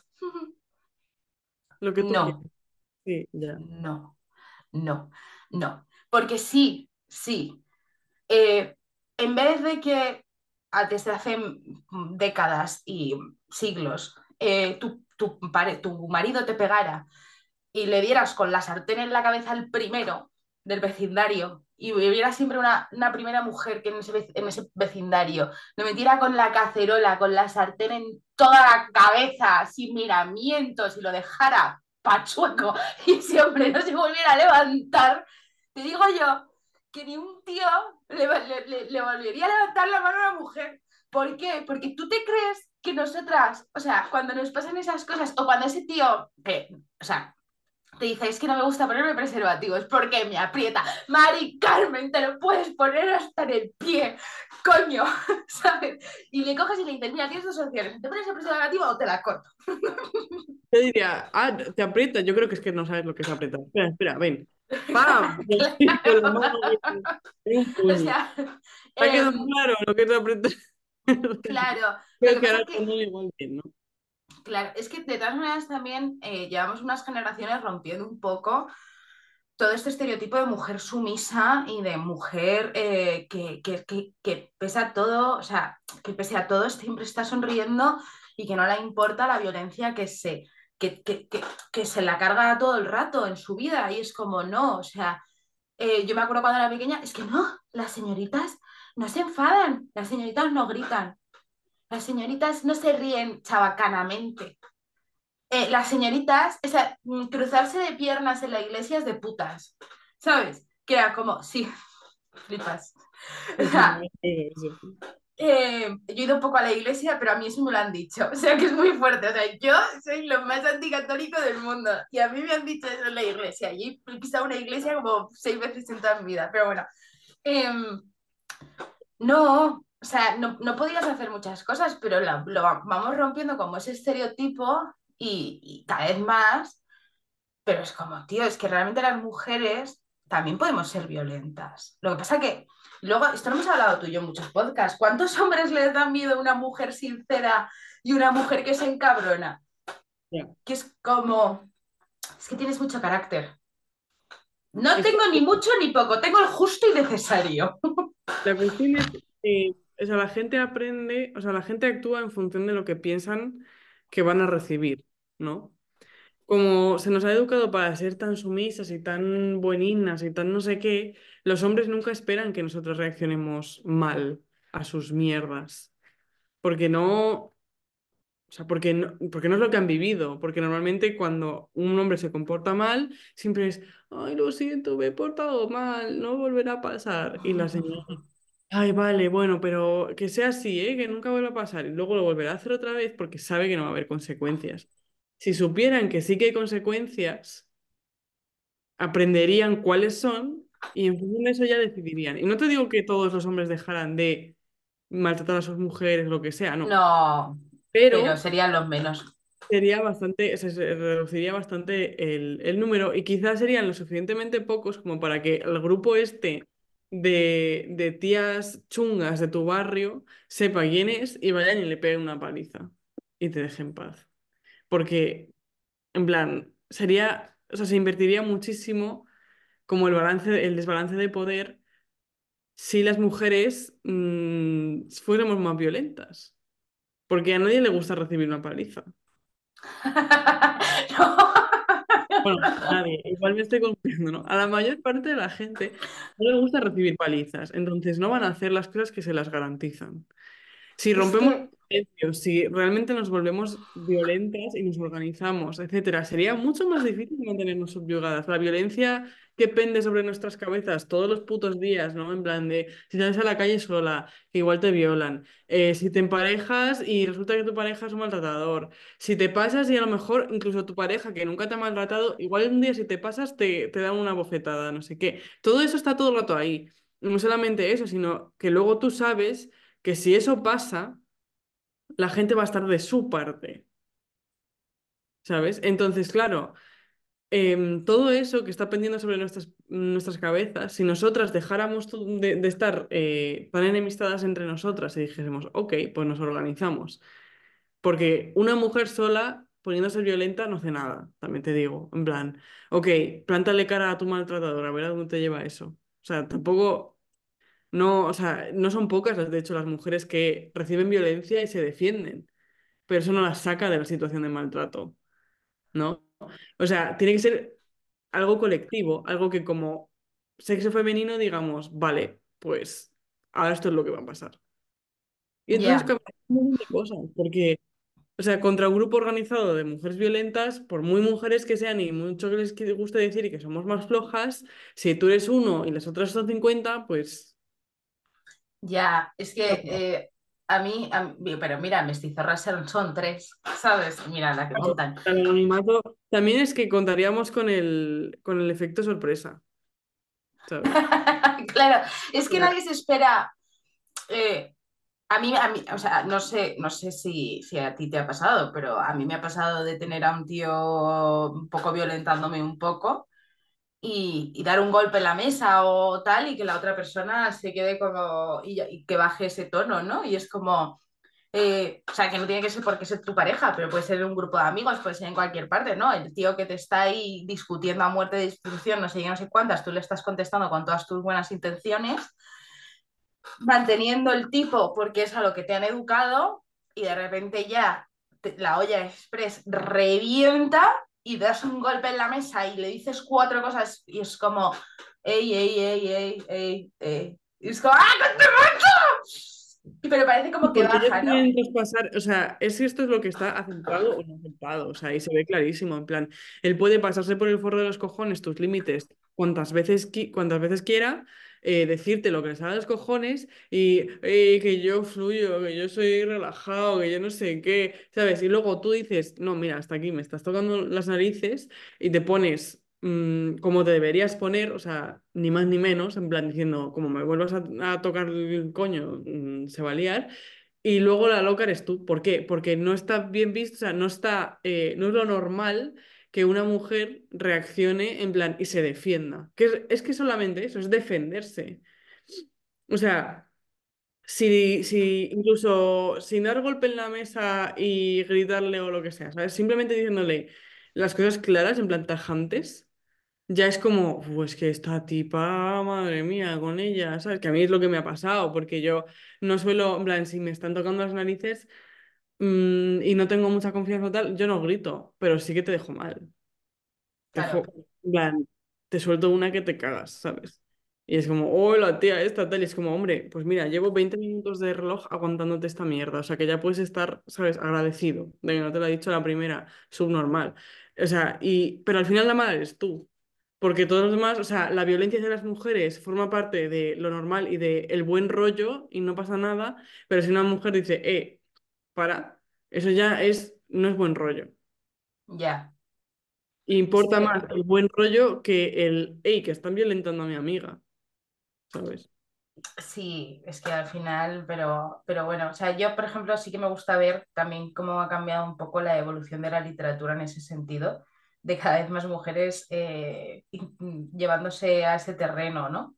Un poco, el, el, el cambio de roles, que al final eh, que los hombres sigan escribiendo el arquetipo femenino favorito de la femme fatale o de la, de la monja pero que nosotras sí que vayamos rompiendo esos roles literarios, ¿no? Un poco, de ser más vengativas, ¿sabes? Por ejemplo, o sea, yo qué sé, volviendo un poco a lo que hablábamos al principio del podcast esta mañana, eh, Lisbeth Salander es un personaje que se, que, que se toma la venganza por su mano, ¿no? Y tiene 20 años, Lisbeth Salander al final, ¿sabes? Pero, pero eh, actualmente hay nuevas Lisbeth Salander tomándose la venganza por su propia mano, ¿no? O, yo qué sé, o mujeres pensadoras, que es que yo, eso de que una mujer en la literatura piense, o sea, parece como algo, ¿no? No sé, que nosotras nos movemos por si está la, la luna más llena o más baja, ¿sabes? O sea, no lo entiendo, o, sea, la marea más, más alta o más baja, o la luna llena o menguante, o yo qué sé, si los rayos solares es que me inciden un par de grados por encima, es que a lo mejor es que... Es como, tío, las mujeres también pensamos, es que también es como, eh, hay un, como un pensamiento ahí de que en la literatura, de que las mujeres, no sé, eh, estamos aquí, pues como un agujero, como varios agujeros, ¿sabes? A la que le pasan cosas, pero que no reflexiona. marea, sí, sí, totalmente. O sea, yo le- he leído un par de, de textos últimamente em, que yo decía, pero, o sea, es que no entiendo, no entiendo a la protagonista o a, a este personaje femenino porque es que no es comprensible, en plan, porque no está siguiendo un patrón, digamos, lógico, o sea, es como... Mm, Me interesa que esta, o sea, es, es lo, lo que se decía con el cine, ¿no? De la mujer florero, la mujer que está ahí, que es una lámpara bonita, em, está ahí para decorar, pero no, no aporta nada, porque es como, vale, necesito que la mujer eh, rechace al hombre primero, por ejemplo, ¿no? Entonces le rechaza. Eh, pero en el siguiente encuentro ya quieres que, como la trama va por otro lado, no sé qué, quieres que ya le mole. Entonces ahora le mola. Y en- entre medias no ha habido ningún tipo de procesamiento intelectual al respecto, simplemente es como, ¡pum! Te encuentras con que ahora le mola y tú dices, ¿qué, qué, qué le ha pasado? ¿Le ha dado un ictus? O sea, eh, no entiendo, ¿sabes? ¿Por qué ha cambiado de opinión si no le ha vuelto a ver desde entonces? O sea, como que los personajes masculinos siempre es como, bueno, pues piensan sobre esto, piensan sobre, sobre lo otro, le dan mil vueltas, no sé qué, y luego la mujer es como, ah, pues hoy me apetece no sé qué, ah, pues hoy me apetece no sé cuál, y es como, hombre, pues así no se comportan las mujeres, la verdad. En plan, también po- ponen en la balanza eh, lo bueno y lo malo, eh, lo que le puede pasar o no puede pasar por cierta acción. Eh, de hecho, creo que pensamos bastante más que los hombres porque tenemos que hacer un cálculo de, o sea, ya no solamente es para mí cuál va a ser el beneficio, sino cómo va a reaccionar la otra persona a que yo diga o haga esta otra cosa. Porque como mujeres siempre estamos, o sea, nuestras oportunidades se ven muy influenciadas por qué piensa la otra persona de nosotras. Total. Mucho más que cuando un hombre te- necesita una oportunidad. Entonces, yo creo que, de hecho, pensamos mucho más que de lo que piensan los tíos cuando tenemos que tomar una decisión o tenemos que presentarnos en un evento o cualquier cosa así. Entonces, como, mm, es que esto no tiene ningún sentido. Y además que es una mala novela si lo haces así, porque tu personaje no no se puede uno identificar con tu personaje, no lo puede entender. En plan, es una, es un mal personaje y por lo tanto es una novela un poco peor de lo que debería, básicamente. sí, y que, o sea, yo que sé, que al final, yo, yo estoy contigo, yo creo que todas nosotras sobrepensamos todo mucho más, ¿no? O sea, en plan, pero para todo. O sea, tenemos una carga mental a nivel de todo, o sea, ya, o sea, solo sobre nosotras mismas, el cómo nos ven los demás, el cómo nos relacionamos con los demás, el siempre controlando, el siempre, eh, o sea, como que nunca realmente estamos conectadas con el momento, sino que es como que tenemos un poco de conexión con el momento y el restante es nuestra cabeza calculando que todo esté yendo bien, que todo, que se nos esté entendiendo bien, que la otra persona se sienta a gusto, que tú veas que la cosa funciona, que tal, que estamos en el sitio correcto, tal. Sí. Y es muy cansado. Entonces, hacer personajes para mí vacíos de todo ese sobrepensar, que no quiere decir que todas las mujeres sobrepensemos en demasía, sino que, o sea, pero que de normal pensamos todo bastante más que los hombres, cada uno a sus niveles, pero que hagas un personaje para mí totalmente vacío es como, what? O sea, no sé, es que no tiene sentido, pero, pero por eso es para mí muchas veces es más importante leer a mujeres eh, en ese tratamiento de la historia, ¿no? O sea, ya me Mm. da igual el género literario. O sea, Sí, o sea, es lo el... típico de, de tener referentes, ¿no? O sea, eh, la, cómo, o sea, la ficción es una manera de educarnos Entonces, si nos estás mostrando una cosa con la que es imposible identificarse, eh, vamos a seguir buscando, porque es como, es que yo no soy así, y no soy así, y no soy así, y no soy así, y, por, y tú, o sea, a la vez te vas a- intentando amoldar a ese patrón que te están mostrando, porque piensas que eso es lo normal, pero en el fondo tú sabes, no, esto, o sea, yo no soy así, yo debo ser una cosa rara porque yo no soy así. Y claro, luego lees por fin autoras eh, cuando a lo mejor es mayor, porque en el colegio mm, se leen muy pocos libros de, de autoras, y dices, ah, vale, o sea, ¿sabes? No, no estaba yo loca. Existen personajes así, y qué casualidad que los escriben mujeres, ¿no? Mm, pero es que la falta de referentes luego, o sea, no sé, parece como algo trivial, pero, pero no lo es para nada, porque si a una niña adolescente tú le das un personaje que cuadra con su personalidad y que además es en la manera X profundo, tú a esa niña le estás diciendo lo que, cómo tú eres, es normal, es válido, vas bien, todo guay, eh, y le enseñas también, en plan, cómo se debe, cómo se puede comportar, diferentes maneras de comportarse ante situaciones que a lo mejor le van a pasa- pasar en la vida, que son difíciles de resolver o lo que sea, no sé, pues mm, es que ahora mismo no se me ocurre porque es que estoy leyendo un libro de fantasía, entonces mm, pues no se va a encontrar. Esta señora, o sea, la niña no, no va a vivir una situación en la que tenga que hacer magia, ¿sabes? Pero, no sé, una situación de, de decidir entre dos personas, por ejemplo, ¿no? Eh, en una relación romántica o decidir entre esa- qué es lo que quiere hacer de mayor, ¿no? ¿Qué quiere estudiar? ¿Qué carrera quiere hacer? Eh, para las mujeres aún sigue siendo muy importante cómo conciliar, ¿no? Y tú le muestras eso en un personaje y esa niña va a decir, ok, esta es una manera de hacerlo. Y le vas a ir dando como estrategias de coping para la vida, ¿no?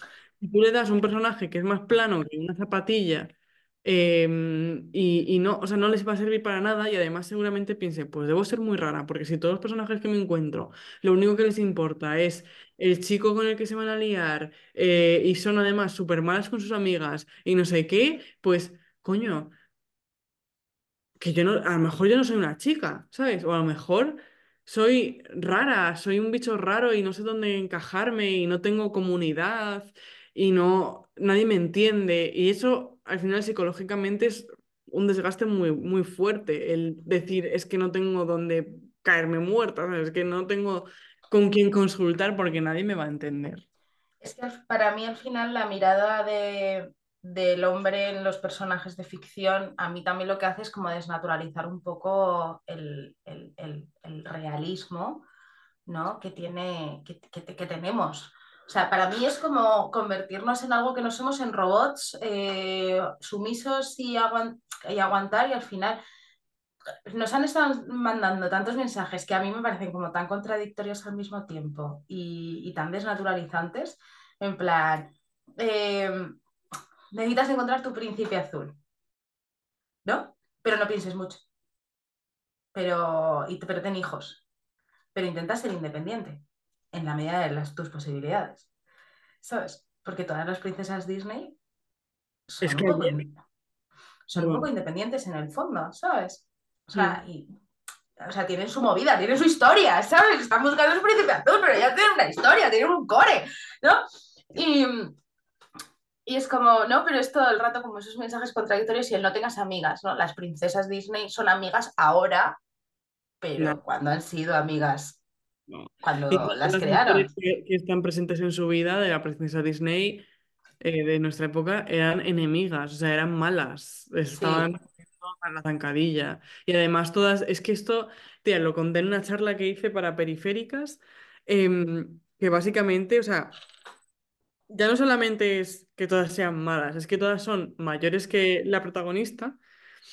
Y, em, y, y además eso, están en su contra, ¿no? Entonces, eso al final lo que le crea a la niña en la cabeza subconscientemente es, las mujeres mayores te tienen envidia y las mujeres mayores no son tus amigas, no son tus guías, ¿sabes? No te pueden, no te van a intentar ayudar cuando te encuentres con situaciones que ellas ya han vivido y no puedes aprender de ellas, ¿sabes? Cuando en realidad es como, obviamente, en plan nuestras abuelas, nuestras madres, eh, otra gente mayor que esté en nuestra vida, nos puede enseñar un montón y se habrán enfrentado a cosas muy parecidas a las que nos enfrentamos nosotras y otras que no lo sean. Ok, pero tendrán cosas que enseñarnos, ¿no? Pero en lugar de fomentar eso a través de esas películas Disney y de muchas otras cosas, es como, no, no, a las madres, a las abuelas, mal, mal, no les hables, no les, ¿sabes? No les cuentes tus movidas porque, porque te van a putear, básicamente. O sea, el único, el único que ahora mismo se me ocurre de mujer mayor que no, que no es mala es el hada madrina de, de la Cenicienta, pero es que no es una mujer, es un hada. O sea, es una mujer, o sea, es un personaje femenino, pero no es un personaje mortal, normal y corriente, ¿sabes? Claro, pero es que luego, en contrapunto de las hadas, tienes a Campanilla, que Campanilla es una mujer celosa de Wendy. O ya, sea, que cabrona, una cabrona, campanilla. Claro, que en- en- pero que luego te están diciendo, puedes tener una hada buena, guay, cool, tal, no sé qué, pero luego está Campanilla, que te la visten de niña monísima, ese vestido verde, esas alitas y ese rubio y ese tal, pero no veas Campanilla, a Campa- que Campanilla, le falta apuñalar a Wendy por la espalda, ¿me entiendes? O sea, es que, porque no, o sea, porque no le llega, o sea, porque no lo ha pensado, pero si coge sus polvitos mágicos, hace así, con un cuchillo y le hace a Wendy una menos. que dices tú, joder, qué, qué simpatía la, la, puta campanilla, ¿sabes? Ya ves. Eh, sí, o sea, claro, es que con esos modelos mmm, no podemos tener relaciones entre mujeres que sean, que no estés, o sea, aunque tengas amigas, que no estés como adolescente con falta de otros modelos como nosotras dos que, que crecimos con, o sea, crecimos cuando la ola feminista estaba muerta, básicamente, ¿no? Entonces teníamos eso. Eh, claro, en el fondo de tu cabeza está todo el rato. Además, si, si por lo que sea tienes problemas con tu familia y no te enseñan a confiar, ¿sabes? Más todavía, ¿no? En, todo el rato está en tu cabeza el run run de ok, es mi amiga, pero ¿cuándo me va a traicionar? ¿no? ¿Cuándo me va a meter por la espalda? ¿O cuándo se la voy a meter yo a ella? En plan, nos gusta el mismo chico y ese es el ejemplo más típico. Y mm, en lugar de decir, bueno, pues yo qué sé, hablarlo o decir, pues ninguna de las dos a con él porque nuestra amistad es más importante.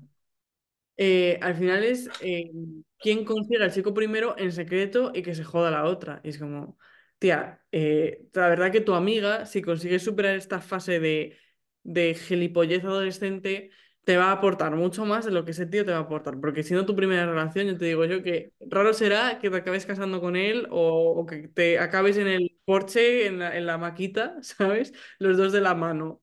O sea, lo veo complicado, ¿no?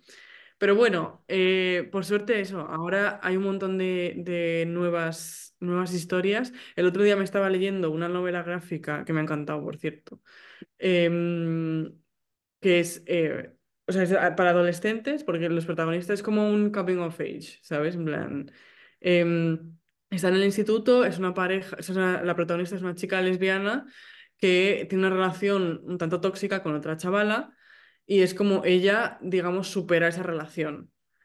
Y, y, o sea, y su grupo, en plan, se muestra de, con una perspectiva completamente diferente, en plan, el problema es la relación que ella tiene, ¿sabes? Y la falta de seguridad que esa otra persona le, le aporta, ¿no? En plan, es un poco crítica con, eh, o sea, porque está esta noción de que una relación lésbica, una relación homosexual en general, va a ser eh, mucho más sana, mucho mejor que una relación.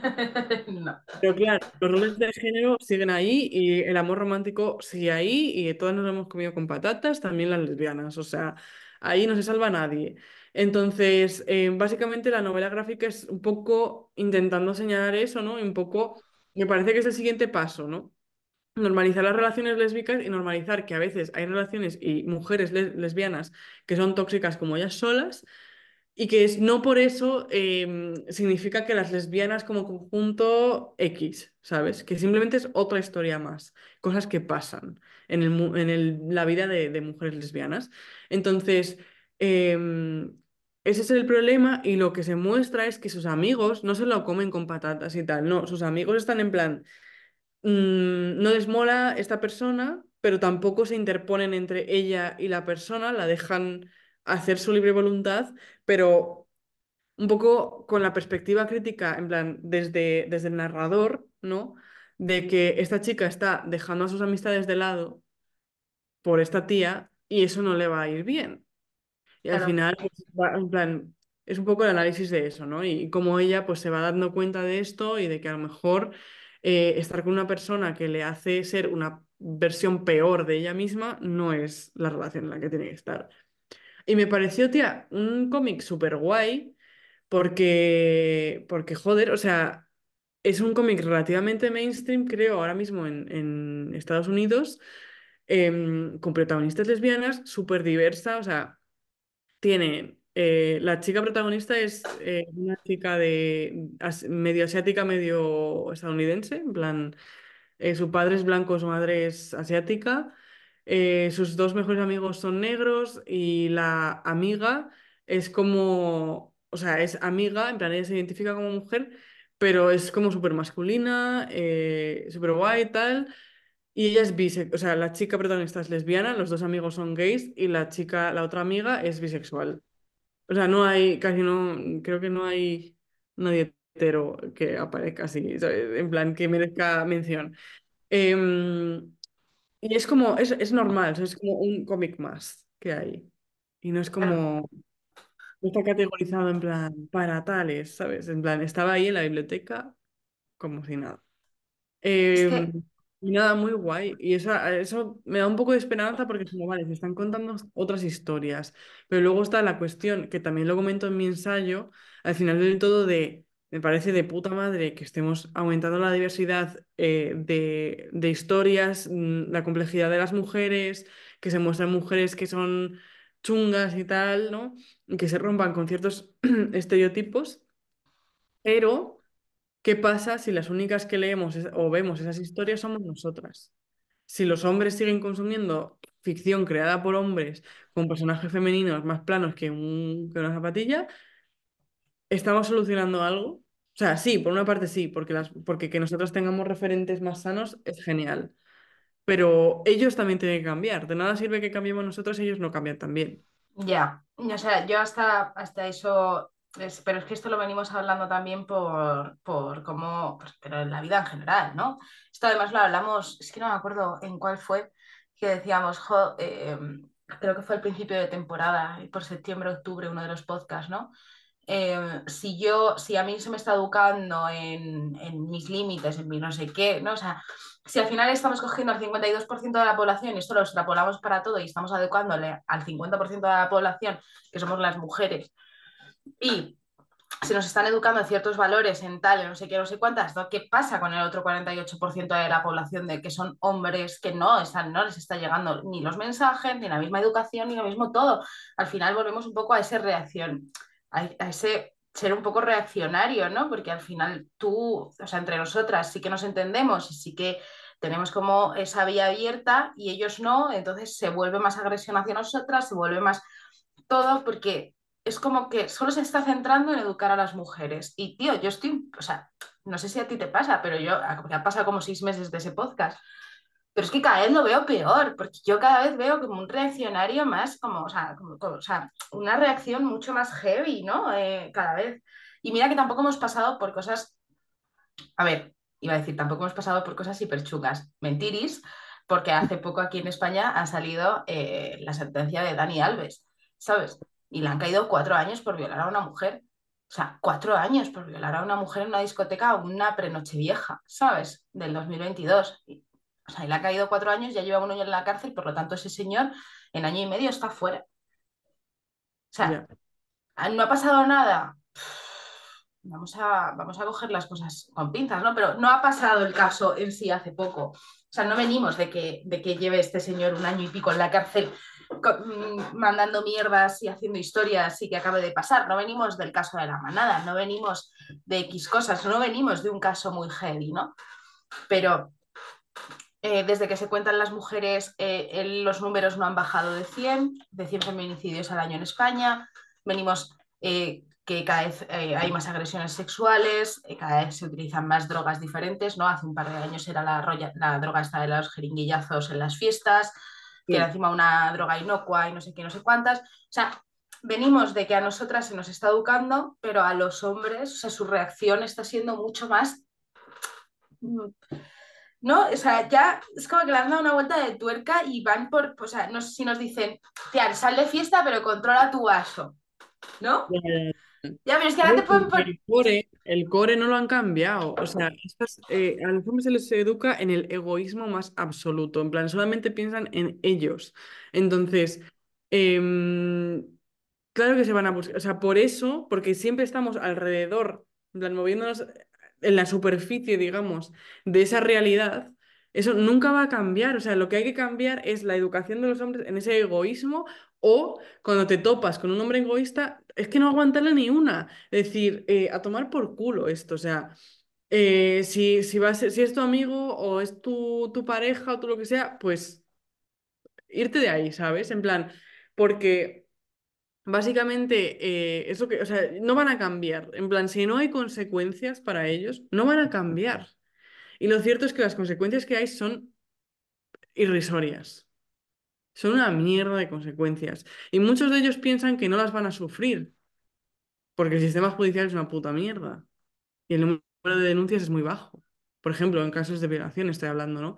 Entonces, ¿qué pasa? Que no vale con reeducarnos en... mm, con conocimiento teórico y tal, que está genial, es el primer paso, pero hay que también llevarlo a la práctica, ¿sabes? Y si un tío se está pasando de la raya, tiene que haber consecuencias. Y si la justicia no las hace, pues las hacemos nosotras, en plan, que seamos el 50, somos el 50% de la población, vale, pues pon que media, la mitad de eso está soltera al llegar a los 40. De puta madre, o sea, eso significa que el 50, el- el- el- la mitad de los hombres están también solteros, no han conseguido eh, emparejarse. Eso es un gran precio a pagar para ellos. Porque por mucho que digan que, que las mujeres somos las que más, en plan, que somos las que aspiramos a tener parejas y tal, los que más ganan en una pareja son ellos. Y si ellos a los 40 no tienen pareja, han estado solteros durante años y años y años, eso eh, les va a pasar factura. Les va a pasar factura en su comodidad vital, les va a pasar factura en su en cómo ellos se sienten consigo mismos, les va a pasar pa- factura con sus amigos, con la gente de alrededor que se pispa de que este tío no, no es capaz de tener una pareja, porque las tías que le rodean, en cuanto ven, ven sus colores, dicen hasta luego, Paco, ¿sabes? Y en ese, o sea, con esa, con ese refuerzo negativo de en cuanto hagas cualquier mierda, me voy y no te tengo por qué aguantar nada pero nada. Iban, o sea, yo creo que hay muchos que cambiarían porque pensarían, coño, es que yo no quiero estar solo. Entonces, ¿qué tengo que hacer para no estar solo? ¿Sabes? Se darían cuenta de que ser como son, pues tiene consecuencias, que no pueden ser. Y además no se reproducirían y no reproducirían sus mierdas de comportamientos para, su- para que sus hijos las aprendan, que también es algo positivo a tener en cuenta. Gilipollas, en en plan, nacerían menos, bueno, no es que nazcan tontos los niños, se criarían menos idiotas Iba a decir, matamos dos pájaros de un tiro. y menos niñas que aprenden que, se- que hay que tolerar com- ciertos comportamientos de, de los hombres. Sí.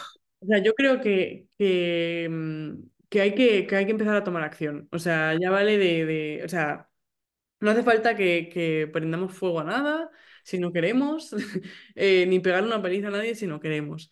Pero Cuando, pero, pero ya está bien del, ay, bueno, pues es que es un poco gilipollas, pero mm, voy a aguantarle un poquito más a ver si así cambia. No, o sea, en cuanto a la primera tontería, a tomar por culo.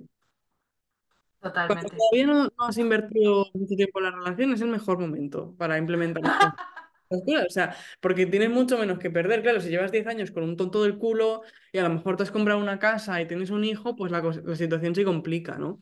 Pero si tú acabas de empezar con este tío, llevas dos meses y dices, es que menudo imbécil, pues lo dejas y estás tan tranquila. Y te ahorras unas buenas terapias psicológicas y un buen gasto de dinero que ese señor no te va a pagar. Te las vas a tener que pagar tú de tu bolsillo, ¿sabes? Porque recordemos que eh, es muy importante la salud mental. Y si te toca un tonto y lo aguantas durante mucho tiempo, pues eh, multiplica. Claro. Es que pensamos, Claro. "Oh, bueno, em, cuando hace esto, pues me callo y aguanto y, y no digo nada y tal. Y no pasa nada, no pasa una mierda, no pasa nada. Te está comiendo la autoestima. Te está comiendo tu capacidad de poner límites. Te está comiendo Total. tu energía. No tiene, no pasa nada, mis cojones, vamos. Claro que pasa. No, a ver, pasa. Y, y que al final también es que en qué punto te pille. Yo, si me pilla un tonto mm, en un punto álgido de mi vida, pues no me tose ni la nuca. Eh, me pilla un tonto en un punto. Pero bueno, lo importante es tener herramientas para ver a los tontos de lejos. Em, chicas, así que de amigas que te digan, ese tío es un tonto. Tú no lo estás viendo porque estás enchochada. Ok, pero te lo digo yo, es un tonto. Haced caso a vuestras amigas. Si le cae mal, es porque merece estar fuera de tu vida. sí, En o la radar sea, y van a aguantar mucho menos de él hacia ti de lo que tú estás dispuesta a aguantar por él. Total, total. El filtro de las amigas, o sea, yo eh, la última persona con la que tuve algo, o sea, mis amigas desde el primer puto momento me dijeron, ese pavo no me gusta. Y yo en plan, yo no me conocía. O sea, en plan, yo le vi. ¿cuándo- ¿Cuántas veces le vi? Nada. Le vi por fotos y le vi una vez en un vídeo y dije, este tío me cae mal. mm. Y, y yo en plan, no, pero si es que luego es muy majo. Y no. A ver, no, no. Entonces es como, por favor, y con el anterior, mis amigas era como, es muy majo, pero todas sabemos que es un pirata. Razón tenían. Yo aquí siempre poniendo ejemplos. Puede ser muy majo, puede ser muy buena persona, pero puede ser un pirata. Tía, y yo pienso ahora en, en una amiga, tenía yo dos amigas en el, solo dos, no, pero em, dos amigas cercanas, muy cercanas, en el instituto. Cuando yo empecé a salir con mi pareja actual, me decían, este tío es un gilipollas. Y tenían toda la puta razón del mundo. Y yo no lo quería ver. Realmente mi pareja era un gilipollas. De verdad. O sea, y no me trataba bien. No me trataba como yo me merecía que me trataran. Claro, yo no era capaz de verlo. Y no, vamos, o sea, he sido capaz de verlo hace nada, hace cuatro años, cinco años. Y como eso repercutía en mi autoestima, en cómo yo me relacionaba con él, con los demás, tal, o sea, todo esto lo hemos ido procesando. ¿Qué ha pasado? Los dos hemos ido cambiando. Y yo he puesto límites que he implementado tajantemente. Y él ha puesto los suyos, o sea, hemos ido como los dos construyendo, vale, vamos a ser gente decente, ¿sabes? Vamos a mejorar como personas. Y ahora, vamos, no le reconoces. No, no tiene nada que ver con la persona que era cuando era adolescente. Mucho más maduro y mucho más eh, empático, porque eso es lo que le faltaba antes, empatía, no tenía ninguna. Y ahora sí tiene mucha empatía, ¿sabes? Pero ¿qué pasa? Que yo se lo digo a todas las personas, en cuando me preguntan, ay, pero es que tú llevas 10 años con tu pareja, tal, eh, ¿cómo puede ser no tan, tan dura cuando cuando dices hay que dejar a la gente que toca los cojones y tal. Yo en ese momento era una idiota. Yo tendría que haberle dejado, porque me hubiese ahorrado muchos disgustos. Yo si ahora tuviese que, en plan, con, con el conocimiento que tengo ahora, volviese atrás y me viniese este tío, yo le diría, mira, guapo, no tengo tiempo para perderlo. Y si tuviese que empezar ahora con otro hombre y tuviese que educarle, igual que educaba a mi pareja de ahora porque era tonta y toleraba las tonterías que él hacía, no lo haría ahora, no lo haría. Prefiero estar sola, que me gusta mucho leer y escribir. Es que no me hace falta más. Tengo mis gatos, mis amigas y mi, mi teclado. Estoy tranquilamente, ¿sabes? Claro, a ver, yo es que, ¿ves? Yo estoy ahora en un punto, creo que esto hemos hablado también, es que, es que no sé, es que no sé si lo hemos hablado fuera o dentro de los podcasts, pero sí que eh, tú sí que has dicho que las mujeres que llegan solteras eh, a la vejez son más felices y viven más años. Em, o sea, esto es, no me lo invento, ¿eh? Claro, pero yo, yo estoy en el punto, y esto lo, lo llevo diciendo ya toda la temporada, ¿no? Estoy en el punto este en el que entiendo a las mujeres eh, de mi alrededor de más de 40 o de 40 para arriba, que están solteras y que no cambiarían su soltería por nada. O sea, literalmente las entiendo. O sea, las entiendo, empatizo con ellas y digo, wow, ahora a mí me aparece un pavo y me dice, o sea, o sea, aparece un pavo. A mí se me hace, como mal dicho, como se dice en España, el, chichi pesicola. Eh, y yo me vuelvo loca de amor, que no va a pasar, porque, porque ese cuento yo ya no me lo creo. O sea, yo, yo le vería fallas ya desde el primer momento, yo creo. Y no, no viviría con esa persona ni a los seis meses, ni al año, ni a los tres, ni a los cinco. O sea, tú en tu casa, yo en la mía, Dios en la de todos, que el refrán español tiene muchas cosas bonitas. Y, ya está, porque, porque no, o sea, y tampoco me, me ataría profundamente a nadie, porque digo, pero qué necesidad tengo yo de estar, pues eso, educando a otro hombre, aguantando tonterías de otro hombre, tal. Mira, yo he vivido tres años con una persona, relación de pareja full time. Full time. A mí me llegó ese hombre, no sabía hacer ni un huevo frito. Se fue de mi casa aprendiendo, o sea, acababa de aprender a cocinar. Cuando fue de mi casa. Actualmente tiene los huevos colganderos y un par de canas, seguramente, el hijo de puta, porque tiene más años que la tos, ¿vale? Cocina algo en la vida, pero es un desecho social, ¿vale? Es mala persona. Entonces, yo, toda la educación que había hecho, a mí no me sirvió de nada, porque el tiempo, como dice el refranero español, que es muy sabio y a mí me encanta utilizarlo, a todos nos da la razón que yo le dejé porque dije, desecho social, desecho social. que me gustaría coger a la siguiente y decirle, nena, nena, ¿tú te crees? Si yo, yo tenía planes de casarme con esto y le mandé a su casa con su madre a que le aguantara otra, ¿tú te crees que yo iba a perder el trabajo echado de tres años por nada? No, no, hay ahí unas circunstancias, hay un core detrás que tú te estás perdiendo, nena, no lo intentes, ¿me entiendes? No, no, no fue para mí a día de hoy, y han pasado dos años de casi año y medio de mi ruptura con esa persona. Yo esas baterías bajas que gasté, mis baterías, las de todas mis mujeres de alrededor, las de mi madre y las de que me compré de más porque se me iban gastando, no he podido rellenarlas a mí me absorbió todas mis energías. Entonces, no, no, o sea, no, yo ahora mismo digo, pero qué energía tengo yo de aguantar aquí a un trapo que encima le tengo que educar a que sea, que tenga algo de conciencia feminista, a que por lo menos empatice conmigo si lo consigo, que esa es otra, y que tengo que estar yo dándole la chapa. Pero mira, si yo hay semanas que no me puedo depilar el coño porque no me da tiempo ni para depilarme ni el coño, ni los sobacos, ni el bigote, ni las ganas de vivir, Digo, ¿tú te crees que yo tengo tiempo para sentarme a explicarle a un señor lo que es la responsabilidad afectiva? No. o sea, es que, Explicarlo. No, o sea, em, yo le recomendaría a todas, eh, hablando de esto de las baterías, ¿no? Que se sienten, o sea, cuando, cuando tengan que explicarle algo a su pareja, o cuando le cuenten algo que es importante para ellas, o cuando tengan una bronca, ¿no? Alguna conversación así significativa de algún tipo. Que se sienten después y piensen, ¿cómo me siento yo ahora? ¿No? En plan, em, me siento agotada, me siento poco escuchada, me siento rabiosa, me siento triste, me siento culpable. Que analicen qué sentimientos, con qué sentimientos entraron en la conversación y con cuáles han salido. Y si eso pasa muchas veces, si sales más agotada o con menos energía o menos claridad de cuando entraste, alerta roja, mm, sal de ahí. Claro, es que,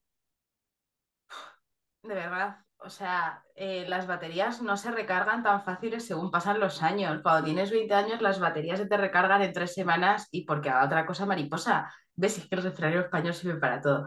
Eh, pero, pero cuando tienes 30 años, las baterías no, o sea, no tardan, o sea, 31, eh, casi eh, las baterías ya no se te recargan a esa velocidad. O sea, yo a día de hoy digo, es que es eso, o sea, que yo tengo que estar, cuando yo me relaciono con hombres, yo tengo que estar explicando lo que es la responsabilidad afectiva. A ver, ser buena persona no es tan difícil, Cari, no es tan difícil. Se llama ser buena persona. O sea, busqué a alguien que esté a, vuestra altura. Es que no os tenéis que rebajar. Si vosotros sabéis lo que es la, responsabilidad afectiva y todas estas cosas, buscad a alguien que también lo sepa. Es que no tenéis por qué aguantar menos. Es que es así de por Eso. No tiene sentido. Que si un pavo no te llega ni a la suela de los zapatos, seguramente eh, si miras la punta de tus zapatos tan, de cerca, puede mirar la punta de los zapatos de otra igual de cerca. La cosa es que te mira a los ojos y así sabes si te está mirando a ti. Eso es importante. A no ser que tenga estrabismo o a lo que sea, pero que escúchame, después entiéndeme. Pero, pero que en los zapatos tú no sabes si te está mirando los tuyos o los de otra. Búscate a alguien que te mire a los ojos y te diga, nena, tú sí que vales. No, no, no un tonto a las tres. Yo creo que podemos. Cierre perfecto, ¿eh? Es que, porque siempre terminamos criticando. No, mira, chicas, dejad a vuestras parejas, es que es lo mejor. Chicas, tenemos que montarnos una ciudad, vamos a coger un terreno, vamos a montarnos unas casas, vamos a irnos allí con nuestro huerto. el otro día me encontré un, meme que yo dije, es que soy yo. Y, las parejas de mis amigas me deben odiar, a ver si lo encuentro. Decía algo así como, em, traigo una vibra a mis, a mis amistades, a mis relaciones de amistad, em, de nena, deja ese chico y las parejas de mis amigos me odian. A ver, ¿dónde está? A ver, a ver. Que lo tengo una conversación aquí. Aquí está. Sí, pone, I bring a sort of you should leave him vibe to the girlies that their boyfriends don't really like. No sé si se me ha entendido una mierda porque lo he dicho en inglés, pero bueno. Dice Pásamelo. básicamente, que lo paso luego. Dice, traigo un- una vibra em, de deberías dejarle a las chicas que a sus novios no les gustan. No les gusta. Básicamente, eso es. Total. Y es que es así, o sea, yo me siento, me siento así y además se lo, se lo hago a, a la gente cercana, en plan a mis amigas, pero se lo hago, o sea, ahora que tengo este altavoz, ¿sabes? También, también lo hago en general, en general. Yo creo que eh, al cabo de un, de un tiempo acabaremos siendo ese podcast que los, es que no me gusta cuando escuchas ese podcast, porque luego vienes... Y me dice, cariño, ¿sabes lo que es la responsabilidad afectiva? ¿El qué? Fuera de mi casa. Claro. Me encantaría, sí, me encan- o sea, me encantaría. Sí, eh, gracias por eso. El podcast que los novios dicen que no escuches. Me gusta. sí, me gusta. O sea, creo que lo vamos a utilizar de, de publi, en plan, los pod- el podcast, o sea, la- el podcast que no, que tu, que tu novio no quiere que escuches, sí, sí. Pero eh, de verdad no perdáis el tiempo porque la vida son tres días, eh, vamos por el primer día y medio y medio del segundo, vaya. Y vete a la tumba pensando que hiciste todo lo que te salió del coñete y que no aguantaste tonterías de nadie y que hiciste, hiciste bien. Porque es que si no, de verdad, o sea, luego te preguntas en plan, pero yo por qué? Hay que perder el tiempo. O sea, ¿tenemos cuántos años de vida? ¿80, 90, 100? ¡Hala! 65, 70. Yo, yo 65, 70. Tengo todas las de chaparla antes. De verdad. Tengo todas las de chaparla a esa edad. 65, tengo 31. Me quedan 34 años de vida. ¿Para qué les vas a 34. gilipollas que no te aporta, no? Que no, que mira, Si estás sufriendo la relación, ¿para qué vas a hacer? ¿Para qué vas yo te voy a decir una cosa. Teniendo una buena red de apoyo de amigos y de gente que te quiere, eh, te compras tu juguete o tus juguetes sexuales favoritos. ¿Para qué vas a estar tú juntándote? O sea, en caso de que esto sea un- una mujer hetero, lo siento mucho, mujer hetero, te tengo que decir una cosa. eh, ¿para qué vas a estar perdiendo tu tiempo relacionándote con hombres? Si ahora hay juguetes, o sea, ahora hay juguetes que cuando yo empecé a tener juguetes hace 12 años, ni me hubiera podido imaginar las barbaridades que se hacen ahora con la tecnología. O sea, en la vida. Hay ¿Qué que coño? una lengua, ¿no? En plan que, Claro. que, ¿Qué que- que dices, pero ¿cómo puede? O sea, no sé, yo me quedo flipada, ¿no? En plan, hay uno que, es que no me acuerdo de qué marca es, pero como que se supone que, no, no hace esto, ¿eh? No hace el taca-taca, sino que es como una bola que va haciendo como círculos y cosas, y es como si te hicieran sexo oral, en plan, la sensación, o sea, no es el, por el flick, sino por, por todo, en plan, está, el movimiento está diseñado para que parezca eso. Por eso, yo cuando empecé, aquí, aquí ya momento como ya menos serio del podcast, bueno, nunca ha sido serio del todo, pero eh, eran rabos con, joder, luego me dice, luego me dice Spotify, ¿tiene contenido explícito? No, no, Eran, eh, no, eran, eran